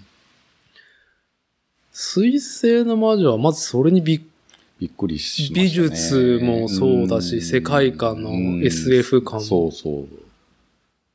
あの、なんかガンダムといえばのお約束が、ああもう、なんだろうね、今のトレンド、絵も特徴的だもんね。そうですね。特徴的ですね。キャラクターが特にうんキャラクター、うん。なんだろう、その、デザインではなくて作画だよね。うん。アニメに演技させる時の絵そうがで、すね。線とかうん色のトーンとか、モビルスーツはまあすごく綺麗っていうところだけうんうんうんど、うんキャラクターはちょっと違うもんね。違いますね。髪の毛のうん描き方だ描き方は違うと思います。っていうのを感じなかったもんね、今までガンダムに。うん。どれもね、同じ感じで来てたから。 うんうん。まあ、オーソドックスに全部やってるっていうところで。まあ、プロローグ見て、第1話見て、はあ、そうですかと。そうですね。ね、設定がね。はあ、そうですか。 なんか、話題になってるから多分もうすでに1話しか見てない人っていうのはだいぶ減ったと思うけど、やっぱん1話だけ見てる人の捉え方と、プロローグを見てから1話見てる人の捉え方変が、わっちゃいますよね。ま、全くパックリ分かれてるからう。ん分かれる。るぐらいの、その、意図的な作品性がすう、ん意図された作品性うすんすげえなって思うっんたし、いや、ない、そういう、そういうことガンダムになかったから今まで。確かに。うん。ね。あのーね、機動武道で、あの、G ガンダムみたいにいきなり初手からぶん殴ってくるみたい な、そんな、ゴーンってなんか、こういうのできたみたいなっていう、 その、作品性はあったけど、はいはいはいうん構成として演出としてね、うん。あとあれ見たあの、えーっと、夜遊びの、あーえっと、 PV 見ました。はい。とその、あの後配信されたやつですよね。う。うんん、と、小説、あ、そっちは見てない。ゆりかご、ゆりかごの星だったかなう。ーん、そっちはまだ見てないですね。なんだ、夜遊びのう、ん。夜遊びがなんか、小説をベースとした楽曲作りっていうのが、そもそもソニーエンターテイメントうんの、うんうんうんその、なんだろう、夜遊びっていうユニットを作ったコンセプトうん。ユへーあれ作られたあ、そうなんですね。ニットだかあら、ーで、なんだろう、今回も漏れなく、あの楽曲に小説がついてうんできていて、で、小説とも、実際に今、この10月の9日時点で見れてる、あの、プロローグと第1話とリンクする。うんうんようなね、うんうんうんプロモーションを。あプロモーションビデオって別にさ、まあなんか、アニメやってるカット集めましたってう風ん。そうでですね。普通はそういう作りですよね。いや、歌詞も含めて、うんあの、ああ、そうですかと。 ああ、そうですかと。だから、なんだろう、メディアミックスと、まあ、プラモも含めたマーチャンダイズの力の入れ方が、うんあの、なんだろう、今までながらでやってたぐらいにしか感じなかった風が、うん、気合の入れようがすごいよね。そうですね。作品としてのね、作り込みっていうのは。やる気、うん何このやる気っていう。プラモもね、そうですね。展開されてってうんめちゃくちゃかっこいいですよね、あれね。だから、まあね、僕は買えなかったけど、コンビニでうんガンダムエアリアルうん主人公機買えたりとかう、ん。まああれもキャンペーンだよね、言ってしまえば。そうですよね。話題作作りっとしててもますよね。で、プラモ自体も、まあなんか、うん、もうクオリティが高。まあ、プロローグの2体は僕は作ったから、はいはいはいはい。ああ、なるほどね。まあ、最新のフォーマットと、うんまあ本当に設定に準じ、うんまあプロ、プラもありきのね、うん設定がだったりとかもするしさ、もちろん。うん。すげえよね。 そう。本当に。い今ろいろまで、うん今までのやつ何だったのっていう。そうですね。こうもね、上が変わると、みた いな感じになっちゃうし。はい。うん。そう、だから、期待値がさ、うん。正直低かったよね。最初はそうですね。なんで新しいガンダムアニメやるんだっていうぐらいにしかなくて、そんなにまあ、リアタイする気もなく、なかったね。うん。でまあ、それシャーなしで見るか。そうそう、まあ今まで、まあ結局ガンダム作品見てきたから、うん。まあ義務感じゃないけど、まあそんな感じで追っかけるかなぐらいにしか思ってなかったんですけどね。で、学園ものか。そうそうそうそう。学園ものかよっていう。そういう設定でねえと思いながら、はあって思ったら、プロローグでぶん殴られぶるん。殴られてる。はあ、はあ、そういう設定で来るのかなと。あのね。うんまあ、完全に第1話でね、その学園っていうもうんう、箱庭、箱庭をさ、うん。なんだろう、見せてるじゃんそうですね。で、なんかぼんやりとした狸顔の主人公の女の子、うんはわわって言ってるけど、うんでも彼女は、外の、箱庭の外のしリアルうん。に、もう幼少期からさらされているっていう、そうですね。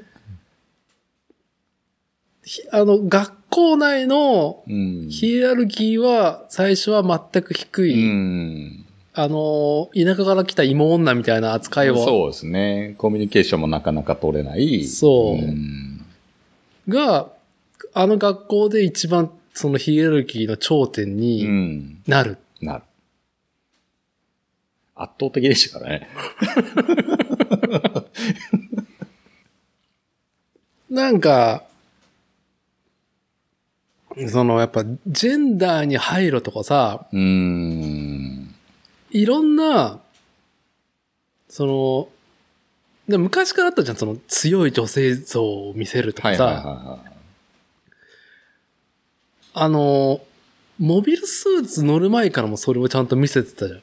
そうですね。しっかりとね。しっかりと。うんモビルスーツが無双できるから、うん。あの、主人公性があるかって言ったら違うっていううん。ところ、なんか芯が強いうんり理由だったりとか。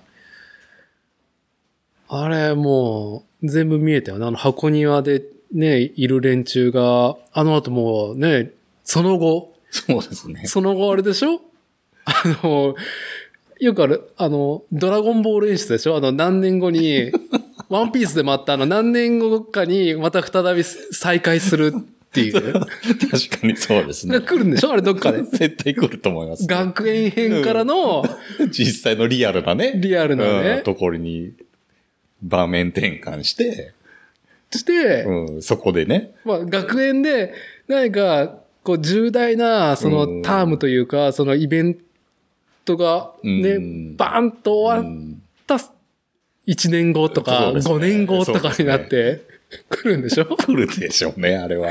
それを経て。うん。だから、そう考えると前、まだ前振りみたいなもんじゃないですか。前振り。ねえうわ、きっついのが来るんでしょ絶対ね、いや、多分、そのプロローグなしで見てた人だと、多分そこ、思い出てこないじゃないですか。はい思い浮かばないじゃないですか。はプロローグ見たからこその、その、まあ、結果最終的には、辛いの待ってんのかな、みたいな。い。で多分お母さんきっついことになってると思うしね。そうですね。主人公うんの。主人公のお母さんきっついことになってると思う。そうし、んだ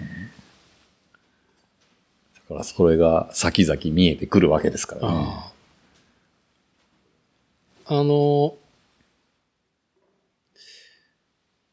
なんだろうね。こうだんだんだんだんそういう悲壮感を、うんとか実はっていっていうのが見せる。るのが今までだったけど、いきなりサビを見せてきたもんね。そうですね。今時だよね、いきなりサビを見せるっていう。あ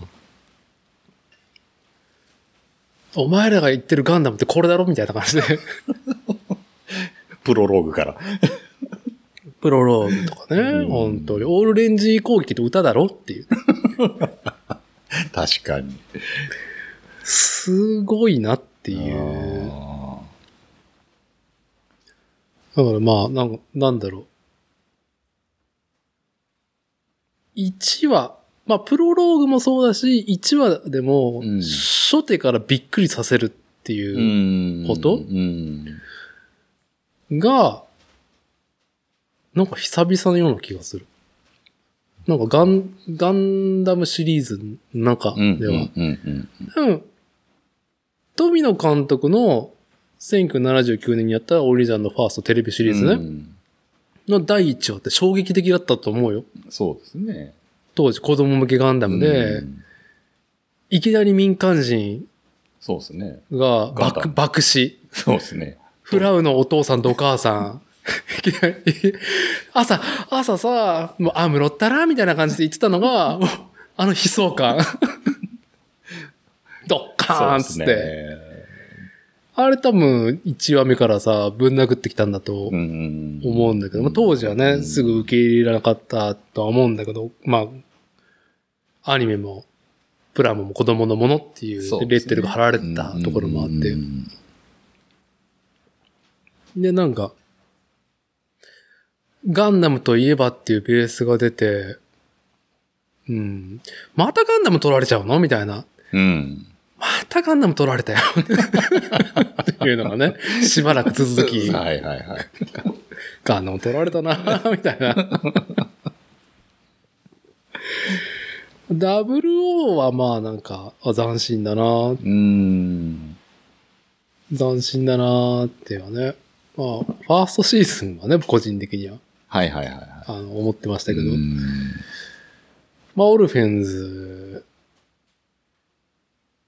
オルフェンズが、まあなんか新しいアニメやってきたなっていう印象はあって、。うんダグラムかなっていう しねああ、なんか原始的なね、感じのね。う んダグラムっぽいなーってのは思って、で、今回、今、そう、だからテンポが早いから、うん。気になってしょうがないよね。たった2話しかまだ見てないのに、プロローグと1話だはいはいはいはい。いやー、こんなにね、気になるタイトルになるとは思わなかったよね。そうですね。毎週気になる作品にはなりましたね。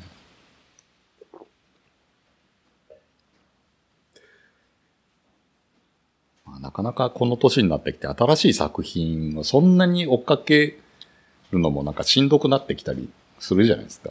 うん。うん。はいまあ、どうせ、まあ、騎士感と、うんまあ、なんかその、ね、騎士感に対して、これは違うとかいう気持ちになるぐらいだったら、うんまあ、見ないでおく、もう選択肢だし、ってたしなみに。うんだったりとか、うん。する中で、最近アニメすげえな。まあ、サイバーパンク一覧なはずも含めて。いや、困るよね。そうですよね。そこまでね、どれもこれも面白そういにな。ってくると。いや、僕ら時間ないんですけど、 みたいな。そうその、この先。そのどんだけ時間そこに割いたらいいですかみたいなね。そう。うん。困るようね。ん。全部クオリティ高いと。そうです。外せないですもんね、どの作品も。うん。忙しいなぁだからまあね、この秋でもいろいろ新作は、はい。やっ秋てアきニまメすけ。ど秋アニメいっぱい、ねえうんある中で。ベルセルクはやってるわ。はあうるせえ奴らももうそろそろですよね。い。そう、うるせえ奴ら。うん笑っちゃうよね、本当に。トップガンの続編があって、アムロが出るガンダムが劇場であって、最近ね、あの、降りてきてサブスクに、ううんるせえ奴らはい何年だよって いう。今何年だよっていう。 80年代後半に戻ってるよね、みたい な。そうっていう。そうだね、おかしいなと思って。おかしいなーって。あれもう、うるせえ奴ら終わったら、ランマ2分の1でしょ は絶対やるでしょい。やるでしょうね。やるでしそれはょ俺は。まあさ、多分大ヒットだよね。もう間違いないですよね。あのクオリティうでん来て、西洋人もね、当たり、そう当たりな感じじゃないです当か。たりな感じで。ね。なおかつ、うん。まあ、もともと素材がいいっていうのうん。うん、うん、うんもうん。あるし、こんなに擦られるとは思わなかったね。ですね。いや、間違いないですよ。本当に。 結構そんなバカなっていう。うんえ、今、やるのっていう、うんね、最初ニュース聞いたときは。あのークックルスドアンは見たクックルスドアン一。応、見ました。なるほど。見そのましたけどその気持ちはわかります よ。はい。まあまあ。まあ僕は、あの、ヤギが、はいはいはい。あのね、はいはいヤギが上映当時、当初から、うん。あの、話題だったから、ははいい、はい。あの、機動戦士ガンダムのね、うん。ななんでい今、アムロが出る初代のガンダムのスピンオフの映画がうん2020年、22年に公開なんだっていそううですよね。衝撃。そう。まあ、なんで、ちょうどあのアニメがやってた時だと、ドラゴンボールも同じ時期でしたっけああ、その話しちゃういやその話しちゃう両方とも僕劇場で見たんですけ ど、 はい。もう最初からドラゴンボール一択で行きゃよかったなって いう。いやー、鳥山アニメやと思って、だから、うん何事もやっぱ比べちゃいけないと思うんだけ そうど、ですねそうですけどね。やっぱさ、ドラゴンボールスーパー、スーパーヒーローズの、うんその、80年代うんうの、んその、こすり直しの仕方のう、んその、真摯さたるや。そう。正解を見せてくれてたよ、と思って。はうい。ん。いやー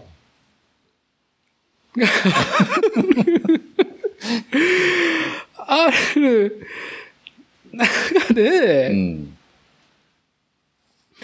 そうだ、俺たちの中でね、やっぱ、ククスドアンの島といえば、あうん。のー漫画の方なんですよね。そう、王うのん。順次氏ね。はい。あっちのイメージですもん。あっち映画にやってくれたら、もう褒めたたえますけど。はい。うん。あちょのっーとね。 そう。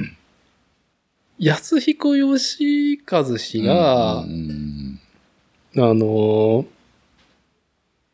まあ、ガンダムエースでね、うん。うん。もう一回ガンダムをコミカライズする。うんもう一回っていうか、まあ、キャラクターデザインと作画を担当してたね、当時のオリジナルのね、安彦さんが、あのー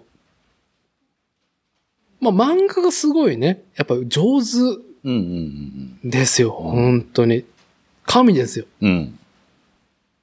安彦義和さんは。本当に。うん。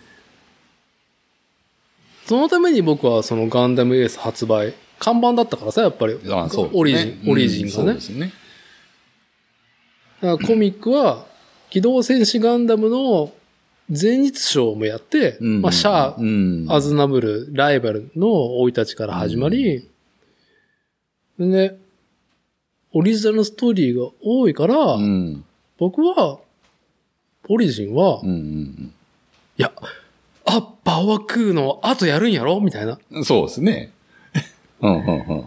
別ン計画やるんやろ って。うんグラナダやるんだろって思ったら、うんあ、アーパー枠で終わるんだ。あー確かにね。まあ、アーパー枠も新しい切り口だったとは思いますけど、まあ、それが、まあ、シャアに、シャア・アズナブルに絞ったところだけが映像作品になりましたうと。んで、マーチャンダイズで、うんまあ、モビルスーツ、えディスカバリーじゃなくて、なんだっけ忘れたけど、MSV に対しての MSD っていうのが、うんハイグレードシリーズでね、ね。あの、ガンプラ展展開開されて。されてましたね。うんうん。で、コミックが売ってる時からだったのかな劇場映画やるからプランを出してたのかなう、ん。で、キャンペーンが終わるんだよね、マーチャンダイズがうん。ファーストガンダムの、その、まあ焼き直しだよね。はいもう一回ザクとガンダムを今のフォーマットで仕切り直した。ちょっとディティールにこだわった。うんで、終わったんだけど、その後、MSD シリーズでいろんなザクキャノンとかいろんなその派生、MSV だよあねーはいはいはい。その基本ガンダムにあったものをモビルスーツバリエーションっうてん当時80年代やってたのうんになぞらえて、ガンダムオリジンでモビルスーツバリエーション MSV をやるっていうので MSD っていうシリーズが始まり、で、大野淳二氏のコミックに出てくるやつうん、うがんリンクしたんだよね。はいはいはい。あの、ザクのそうだ前ねの試作モビルスーツだったりとか、が出てくるっうん。ていうので。まあ、オリジンでも出てきたんだけどね。あれで、そのククルスドアンの島うのんで出てくるククルスドアンっていう男とはっていうのをそコうですねミックで掘り下げたうん全4巻ね。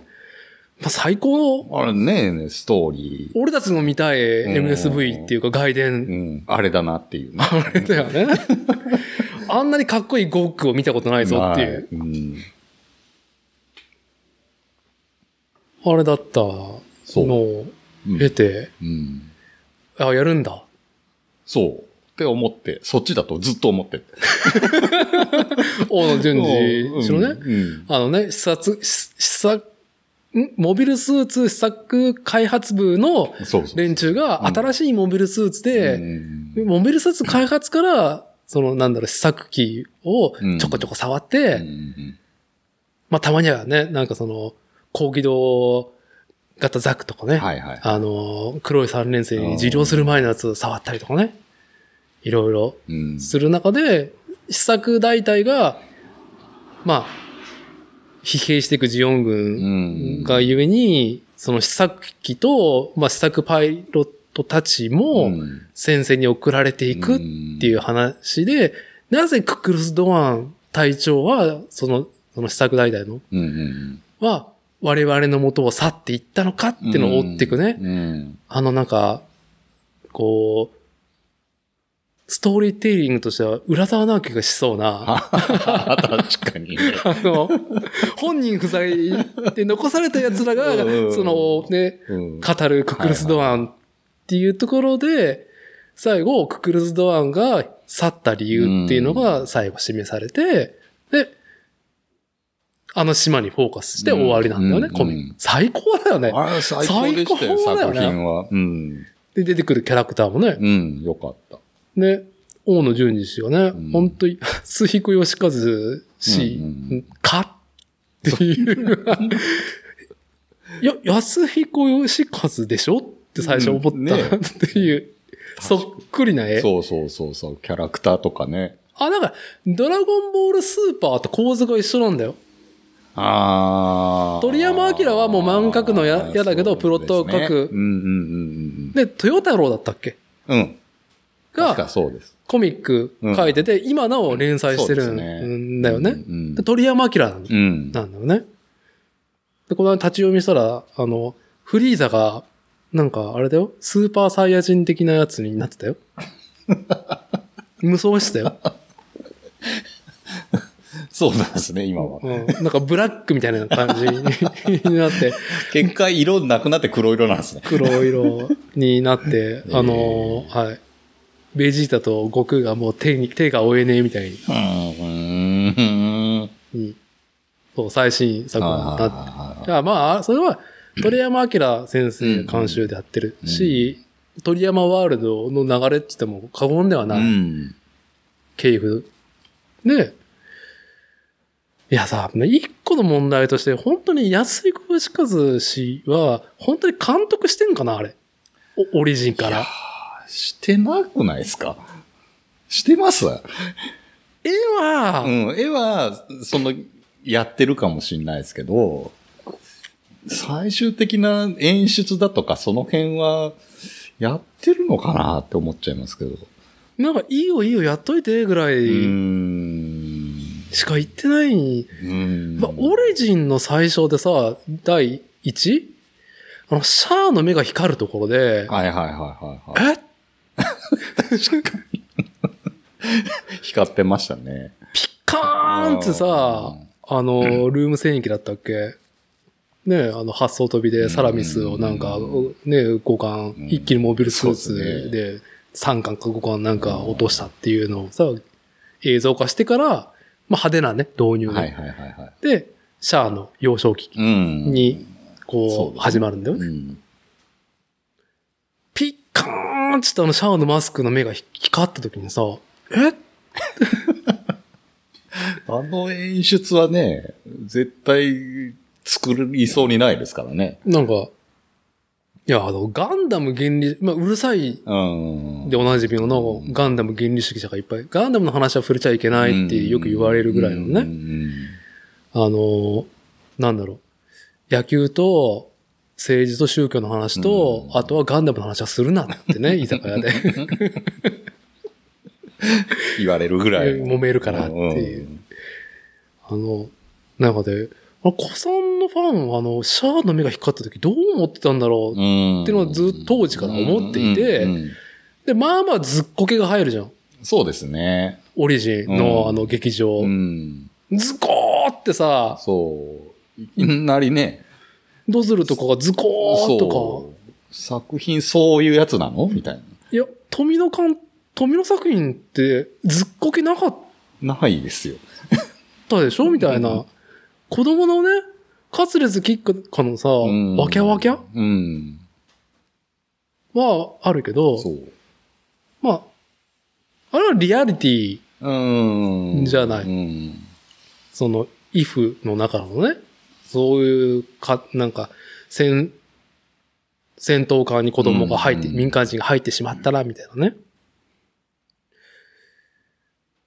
いやー、だから、オリジン何なんだろうなーっていうのから、うんククルス・ドアンが、そ、俺たちのククルス・ドアンの島じゃないんだそう。っていだからう。僕も会社で、僕最初あれの情報知ったのが、会社の同僚が、今度なんか劇場でククルスドアの島ってやるらしいですよって、僕は浮かんだのがもう、もう そっちの漫画の方だったから、おーっと思って、後々調べてったら、えそっちじゃないと思って。うん。で、僕、その同僚に、いや、僕見に行くかわかんないけどね、って言っちゃいましたもん。まあ、それはオリジンシリーズをね、4だったっけ ?5 もやったんだっはいけはいはいはい見切って、うん。だよね。うんその、その感想は。そうはい。うん。いやー、まあ僕も一応見ていこうか、劇場で見ようかなと思って、やっぱ劇場で見ないとと思ったけど、うんもう結局、都合がつかず、うん。うん近くのイオンでやってくれたらよかったんだけあど。あいやー、まあその、なんだろう。まあ他のね、そのアニメに強いポッドキャストで、うんその、リスナーさんが、試写会に行った話があって、ああの、熱量と文字数っていう、その、本当に、もうアニメあうん。に関しては本当に生きび生き字引みたいな人たちが、こうね、やってるポッドキャストがあって。で、まあ、強いリスナーさんがいる中で、うん若い子だったのかななんか、試写会が当たって、うん。ククルスドアンうん。で、見に行ったと。で、ファーストガンダムも好きだし、うんシードも好きだし、うっんていうところで。で、見に行って、やっぱさ、ヤギはい。うん。ヤギで、えっていうのと、うん。その、アムロの、うん。あの、後半のうんある振るう舞いん。に思わず、うん。いや、なんか違うくないこれ。違う、違うくない って、なんか思わず、あの、横に並んでる人たち見ちゃったんだって。で、えーと思って、家に帰って。で、なんかツイッターで報告するのが、一個うのんその試写会のなんか義務だったんだって。あまあ、はいはいはい。あでも当然だけど、なんか、絶賛。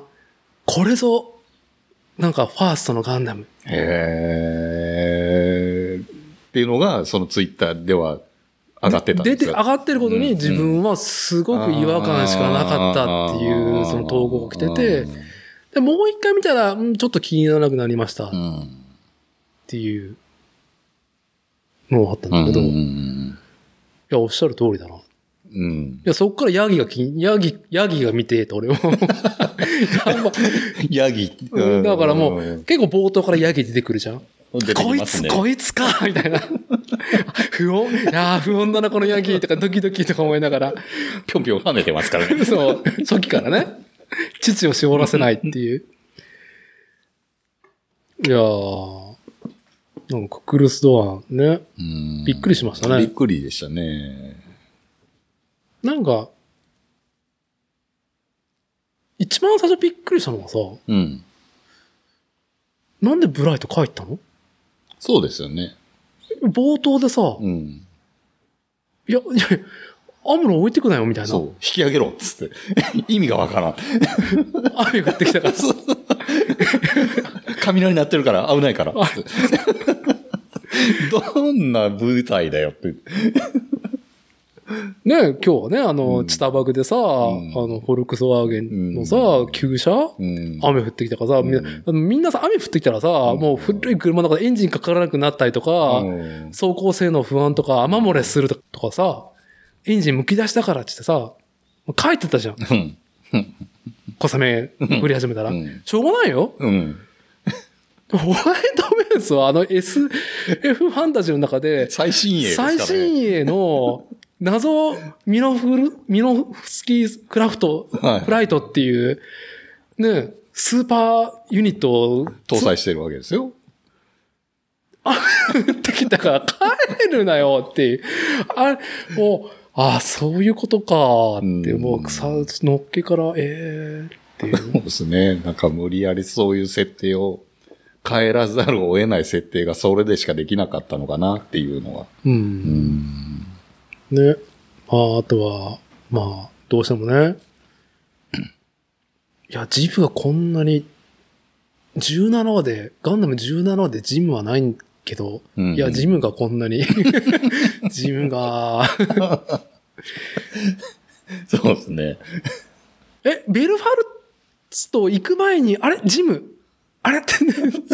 ベル時系、時系列じがゃあるんでね。うんうんあれオデッサが始まる前に、え、えどういうことだこれどういうことだあれなんだっけあれジャブロ行ったっけみたいな。うん。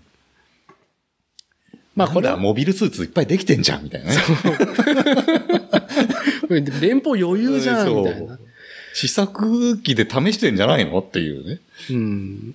で、まあ、あ のーホワイトベースのね、2番艦みたいなのもね、うん出てくる。まあ、いい、あれはんいいんですよ。もうこれは、もうギレンの野望だ。うんうんうん。あのシミュレーションゲームのね、ガンダムの。あ、ギレンの野望で連邦プレイヤーがだいぶ進めたなって いう解釈ではいはいはい。いいんですけど、うん、コアブースターは、宇宙専用では、うん飛べるんです。飛べるんです。ああんなちっちゃい羽でよ。揚揚力あるんですよ。だから、08招待では専用ののやつあったやん。地球専用のコアブースターあったや。うんん思いながら、しかもジム、ジムが。セイラさんさ、あんな風だったそういえば喋り方。違いますよね。全然キャラ変がすごかったですね。オリジンでもまあまあ出てる。うんうん、出てました。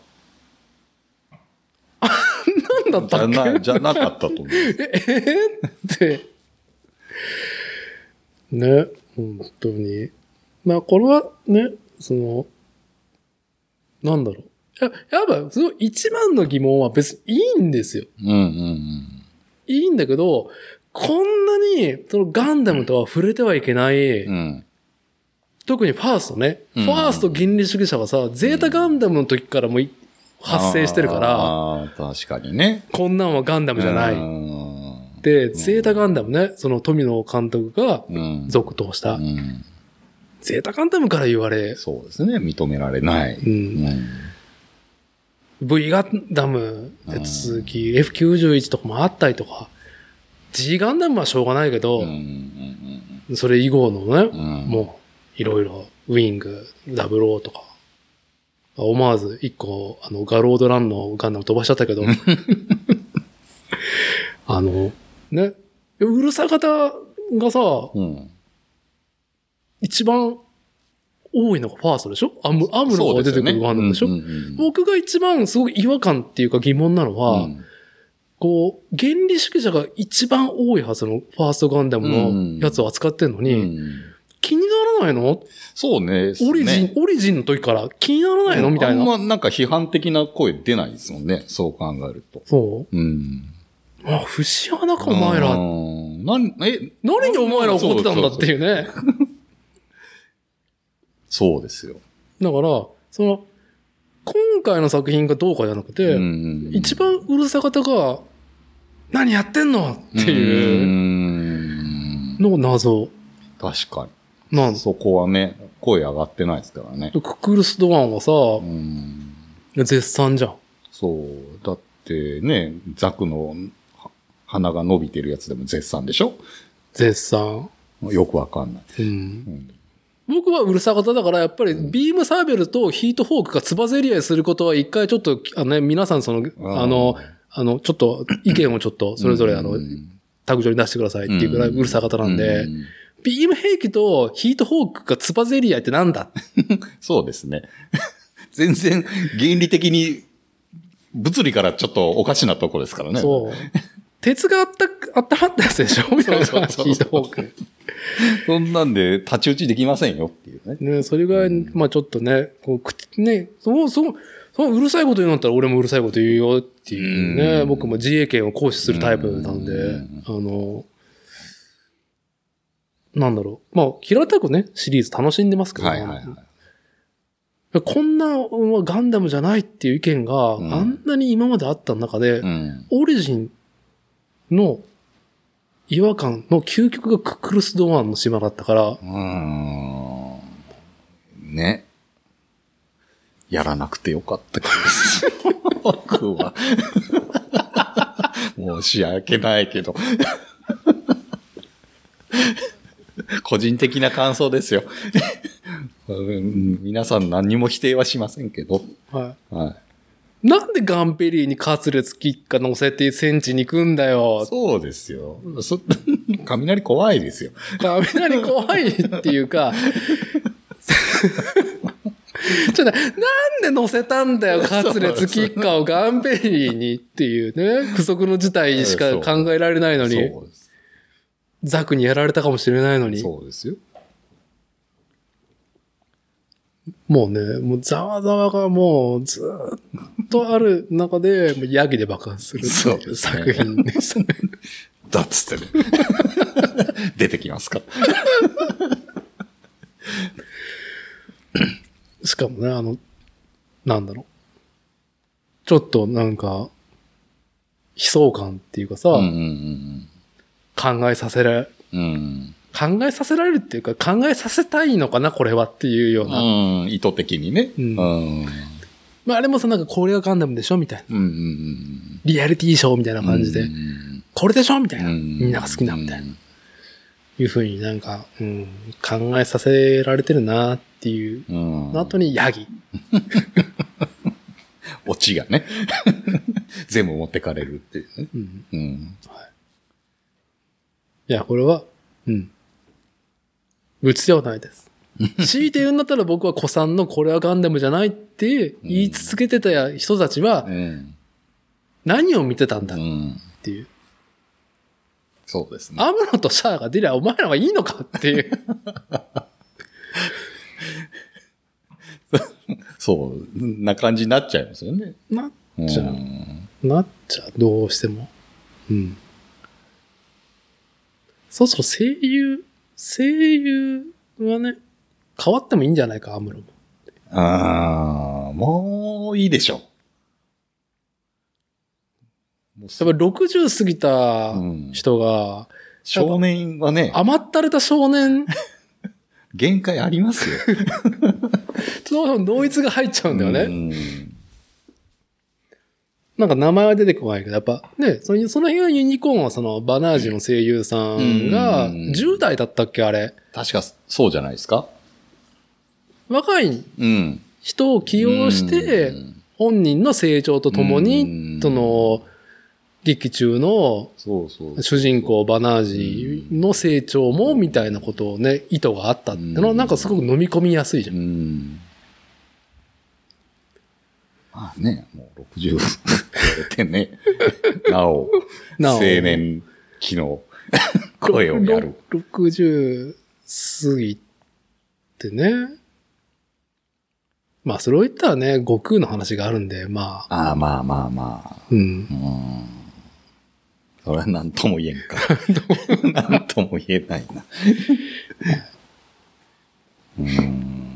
まあでも、それを踏まえてからのね、ガンダム作品を見てきての、この水星の魔女で、はい。うん、またガンダムっていうのに興味を持ち返せたんで、う。うんん。よかったとは思いますよ、僕は。はい。 うん。なんかさ、いや、もう、よくあるのが、あの、もうそろそろ、うんガンダムの、その、ファーストを、うん。特にテレビシリーズをとりあえず見なさいっていう進め方やめようよ。あははははは。それありきの今のガンダムだぞっていう考えですよね。経典、経典、うん原理主義感。うんなんか、ある時、まあ、女の子からね、はい。結構若い女の子かはら、あの、連絡が来い。て、はい。ガンダム見た方がいいですかみたいな。うんうんうんね、まあ、すごいアニメも好きな子な の。で、あどちらかっていうと、もう逆に、なんだろう、リアルで強いタイプ。うん。アニメオタクだけど、うんリアルでもなかなかいいフィールドでうんね、立ち回るタイプのね、うん素敵な方なんですけど、から、なんか相談のメールが来まして、あのー、水星の魔女がうんうんうん始まりまうん。すう。ん。なんか、いいなって思ってます。うんうんね。そのことを会社の同僚、上司にうん。話したら、うんまず、ファーストのテレビシリーズを見ろと言われました。だってさん、ガンダム、ファースト見た方がいいですかっていうメあーールが、あー。俺に、うん俺か、みたいな。うんままあまあ、ね、ますじゃない捉え方してますけどね、僕はっていう、全部見てるけどっていう。いや、でもその時僕は、水星の魔女に対しての評価は、まあもう、なんだろう、もう、プラスでもマイナスでもなないい。状態ね。うん見てないからうん、今みたいに。いや、水星の魔女からでいいって思うよ、みたいな。うん。なんだかんだ言ってガンダム的なう、ん、その、要素入入れてくるから、うんガンダムっぽいの、うんうんファーストガンダムが、その若い子にとって、うんすごい面白いか。うんって言われるとうん僕は疑問ですと確かにね。答えでう。ん。まあそしたらびっくりするぐらい、まあこれは個人のね、僕個人の意見だけど、やっぱ水星の魔女は、あ、ガンダムをちゃんと咀嚼しきって、うんもうなんか直球で来てるし、うん切り口こう来たかうん。っていう。アニメ、んガンダムの作品、ガンダムシリーズとしての強度が高いに限らない、アニメーション作品としての強度がクソ高いものが来たから、うあん。あ、うん、いいじゃん、これで。そうですね。だって、うん。ファーストガンダム、みんなあれちょ、思い出補正入ってるでしょ入ってるでしょ。だって今更見てもあのね、もう、年代のアニメを全部見るって結構大変ですよね。うん。うん。あとな、なお、今の作品とかが、こんだけ綺麗にできちゃってたりするわけじゃないですか。はなおなんか、その当時のアニメを見るって、なかなか今の子たちで受け入れられないんじゃないですかい。うーうんん。まあ、逆に、その僕らがそういうふうに懸念する、うん差異を感じてるから懸念するところもあるんだけど、逆にフラットに、うん。どちらも感じないのもあるとはああ思う。思うけど、ううん、ん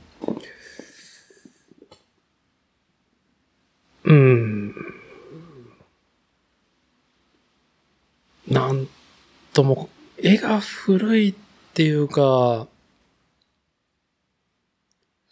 あの、ザブングルがさ、40周年じゃん。はい。あのーまあ、富野監督作品、まあ、黄金期だよね。うん。機動戦士ガンダムで評価さうんうれ、んで、んその次にザブングル作ったんだっけなんか忘れてんな。ザブングル、ダンバイン、エルガイムはい。やってゼータガンダムだったような気がするけど。そうですね。そんなそん感じな、そんなの流れ感でじす。。はい。まあ、本当に、1年間50はね、うんうん。毎年毎年富や野って、ましたね。富野作品がテレビシリーズ終わると次の富野作品が始まるっていう風だったじゃんう。ん。で、いよいよガンダムの、大ブームを起こしたガンダムの続編がやるっていうのが、まあ80年代後半だったけども、あの、ザムングル見てさ、びっくりしたのが、あ僕好きな作品なの。ザブングルっていい印象なのう。ん。なんか、富野監督すぐ殺す からさ、やめやめてよってね、もう、も雑にそうやってなんか、殺してみたいな。ザブングルはまあまあ死なない。あんまり死なない。う、うーん。あんまりね、僕はっきり見てないんでね、ザ・ブングルは。結構ずっこけ全あ開。ーシリアスなところ。まあ、過酷な条件下においても少年少女たちは元気にやってますみたいな作品うねん。リアルロボットアニメ。でもヒロインの声が、うん。ちょっとね、古いわ。ああ。のび太のお母さんの声だったっけなうーん、が、ヒロイン。ヒロイン。はい。でもそれは少女。少女う。ん。なおばさんの声にしか聞こえなくてあ、そうかね。そうなっちゃいますよね。なこれがなんかその、あのー美少女キャラは年を取らない論に対しての美少女キャラは年を取る論があって、うんうんうんやっ、ぱその、なんだろうね、さっきラムちゃんの話でしたけど、うんうんまあリメイクが効かないものがある。うんいうその中で時代性を感じるんで、なんか本当に今なお通ずるかどうか、正直ね、ファーストガンダムが、そうですね。まあ、進めようとは、僕自身はそんなに思わないかな。テレビシリーズが古い曲が入るよ。うんララーが死ぬところで、うんふ 古い、古い歌謡曲が入るよ。確かにね。あの、みんな巡れない空のイメージで、ちょっと、あーあっちがね。異常だよね。テレビシリーうズ、んうんうんうん。もう一回やり直して劇場でやるっねて。いう当時の、うん、制作方法ね。 再編集して、再編集ちょ。ちょっと新しい作画も入れて。入れ て、いや、巡り合い空はもうほとんど、ああ、そうですねう。ん。あの、ガンダムの歴史は、テレビシリーズか、うんあのー劇場うん版かって、劇場版が静止でしょそうですね。正しい歴史。うんなんなのそれって。 ザクレロをなく、なかったことにしやがってっていう。ねえ。あんなレジェンド的なモビルアーマーが。そう。ザクレロをなしときゃクックルスドアンの島はありかっていうね。ありなのか。はいいや、そう。まあ、ついついね。まあ、我々ね、その、1970年代にうん生まれたおじさんたちはどうしても、まあ、あの時のブームはいはいはい。があったからこそ、ついついね、リアルロボット系とかアアニメーション見ちゃう口だから、はい。あの、ガンダムシリーズっていうことに対して、過度な何かが、そう、反応してしまってるのはありますよね。うんうんうんあくまでも、あの、こういう見方もありますっていうぐらいにね、はははい。 個人の見解です。個人個人の見 解。はいね。ね。本当に。あもしなんか違和感がなければね、まあうん我々我々と価値観がね、近しいっていうところうんだと思うんだけど、あまりでも、こう、数多く見えることに、ガンダムに対しての意見っていうのが、な、なんか謎すぎるから、我々としてうは。んあれでしょ水星の魔女さ、ツークールやるでしょはい。間の作品。ええと思いましたよ。なんか、 うん。なんか商売として、俺ユニコーンの時も謎だったんだけど、あー。ねえ、あれを劇場で分や割して地上波に変えるとか。ね、テレビ公開バージョンでうんディレクターカットして、ね、あの、1時間半とか2時間枠の映画を、まあ、テレビシリーズの尺にするっていうね、その手法。うん。まあ、ユニコーンね、はい。やったなや。ったな。僕はあれ、新しいシーン入ると思ったんですよ、ユニコーン。そうですね。あんだけね、再編集してやるっていうぐらいだから、うん。入れるのかなと思ったら全くですもんね。そう、あの、原作小説にある、うんシナンジュのビームなぎなたの無双シーンとか出出るのかなって、て。なんかオープニングの楽曲にちょっとそれがちらっと、はいはいはいはい。出てくるぐらいで。全くでしたもんね。全く何も、うんあの、変なつなぎもあったりとかうんうんね、うんあの、エピソード6とエピソード7の間がどうしても、あの、思いっきり1話に入っちゃうから、うん。うん。ユニコーンがバーンって発信したら、最終決戦の前のフルアーマーユニコーンとバンシーが激突して、エピソード6はバーンとエンディングが流れて、うんせ、7気になるじゃん。はいはいはいはい。あ、テレビ監督版見てない見てない。そこは見てないうん。あれがね、えーっとね、何話だったかな忘れちゃったけど、うん。すげえ、えーっと、24分の尺の中の、うん前半に入っちゃうんだよね。あーちょっとそれは、だね、盛り上がりのタイミングがずれますね。で、しかも、あその、 切れちゃううんし、うんうん劇場版うんは、1回、6と7のうん。謎の楽曲がう流ー行る。ん。な謎の楽曲と何かそのイメージがで、つなぐっていう。つなぐっていうへーのが発生し、はいはいはいおーうんってなるんだけど、まあそういうノリで、まあ鬼滅もね、うん。それやったうん。ぐらいだから、うんまあ、もう取れ、まあ認知されてることなのかなとは思うし、まあ地上波でやる意味ってのは、もしかしたらなんか数字に出てるかもしれないし、ああ、そっかそっか。選ばれた作品がね、そうですね。は うん。先ほどにも上がりました。い。ナラティブ が。まあ先行のハサウェイはね、まあまあ、うん、いいと思います。いいと思うけど、あれ本当に、つだから、切ると、なんかもうあー24分の尺で盛り上がるところで終わらねえから大丈夫なのってのがあって、そうですよね。戦闘シーン、まあ、戦闘シーンってね、もう鬼滅、切れない鬼し滅でもそれ現象起きてるからうん何なんだろう、こうっていう回が生まれるか。確からにね。やっぱあれは映画の作り方してるから、切りたくなないですよね。なんか次の話に対するなんかその盛り上がりもなくさ、うーん。時間来ましたっていう感じで終わるから、ってなるとなどうなんだろう。どういう作り方をするのかですね。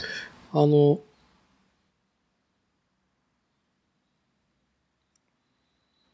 今回だから、水星の魔女の前半クールがうん。終わっうて、ん。えーっと、先行のハサベうん劇場作やって品。で、奈良リブ。と、なんだっけあ、サンダーボルトだ。あ、そうそうそうそううんそう。。うん。の、どこまでやるんだろう。まあ、OVA シリーズ出てる分、全部やるんですかね。まあ、一年そうん戦争の、まあ、外伝というか、まあま、大高木さんね、ああうの、んうんうんさんは、もう、これはもう別次元の話だっては言ってて。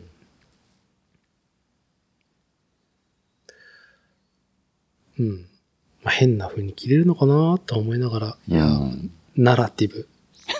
ナラナナラテラティブね。はい。まあ、子供はね、ガンダムの話、ね、管を巻いてしまいそうなんで、まあ今日のところはこの辺にして、まあ、オプレコードで、ィブ。そうですね。こ 俺はの、この、この後はね。 続きははい。オプレコードでね、はい。まあなんかいろいろ配慮しながら話すのも、うねん。でもリスナーの皆さんにとってもね、我々にとってもなんか健康的な 状況ではないっていう、いうところで、そうやらっちなんか今回、あの、はい。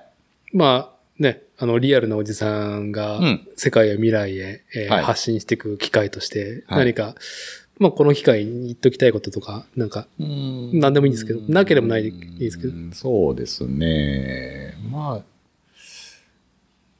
特にはないですが、はい。まあちょっと私事でまたちょっとね、いろいろ体の方が、うん、うん。うん進んで、体調の方が悪くなって進んできて、まはあいそろそろ年内また機会につながれるっていうはい。状況はいが生まれますんで、カスタムアップされてしまうとまだ。そうまはあ、いできればリアル対面でね、なんか、会って食事とかうんうん、お酒飲めたらなって思う人が何人かいるんで、はい。うん、なんか気になるなって、これ聞いて、一緒に飲んでもいいなって思う人はなんか連絡とかくれると非常に嬉しいなとは思っておりますんで。そうね、あの、カスタムが進行したこの2、3年の中で、やっとコロナが、うん、ちょっとね、収まってきた感は出てきて、うん外出かけやすくなってきたかなっていう雰囲気もは上がってきてますんでね。い。うん。んまあ、お声掛け気軽にどうぞっていう。そうですねまあ、今、今なりに全然飲める状態で。うん、まあ、割と自分では飲もうとはしてないので、うまあ飲まないですけど、まあ出かけてって飲むっていう機会があれば。機会としてね。うん。うん全然飲めますんで。まあ、ちょっと、僕はい。その次のフェーズ入っちゃうと、ちょっとさすがに飲むのがきつくなってしまうので、うんその前に、はい。はい、なんかあればなと思ってます。はい。はい。あの、僕も、その、居酒屋が遠いファンタジーになってるんで、はい引きこもってるんで。いや、もう僕からも誘いますんで。お願いします。うん。うん。はい。じゃあ今回の収録は、まあ新しいね、愛車を手に入れた。カスタム大好きおじさんが、初期衝動であった、こう、ワーゲンにはい。戻って、うん手に入れて、ご機嫌に自己肯定ライジングしたっはい。て いう、あね、現場をね、我々ね、家族で見た直後に収録っていうことで。まあまあ、またなんかちょっと何かの機会に収録しましょう。。よろしくお願いします。はい。はい。じゃあ今回は以上となります。ありがとうございましあたり。がとうございました。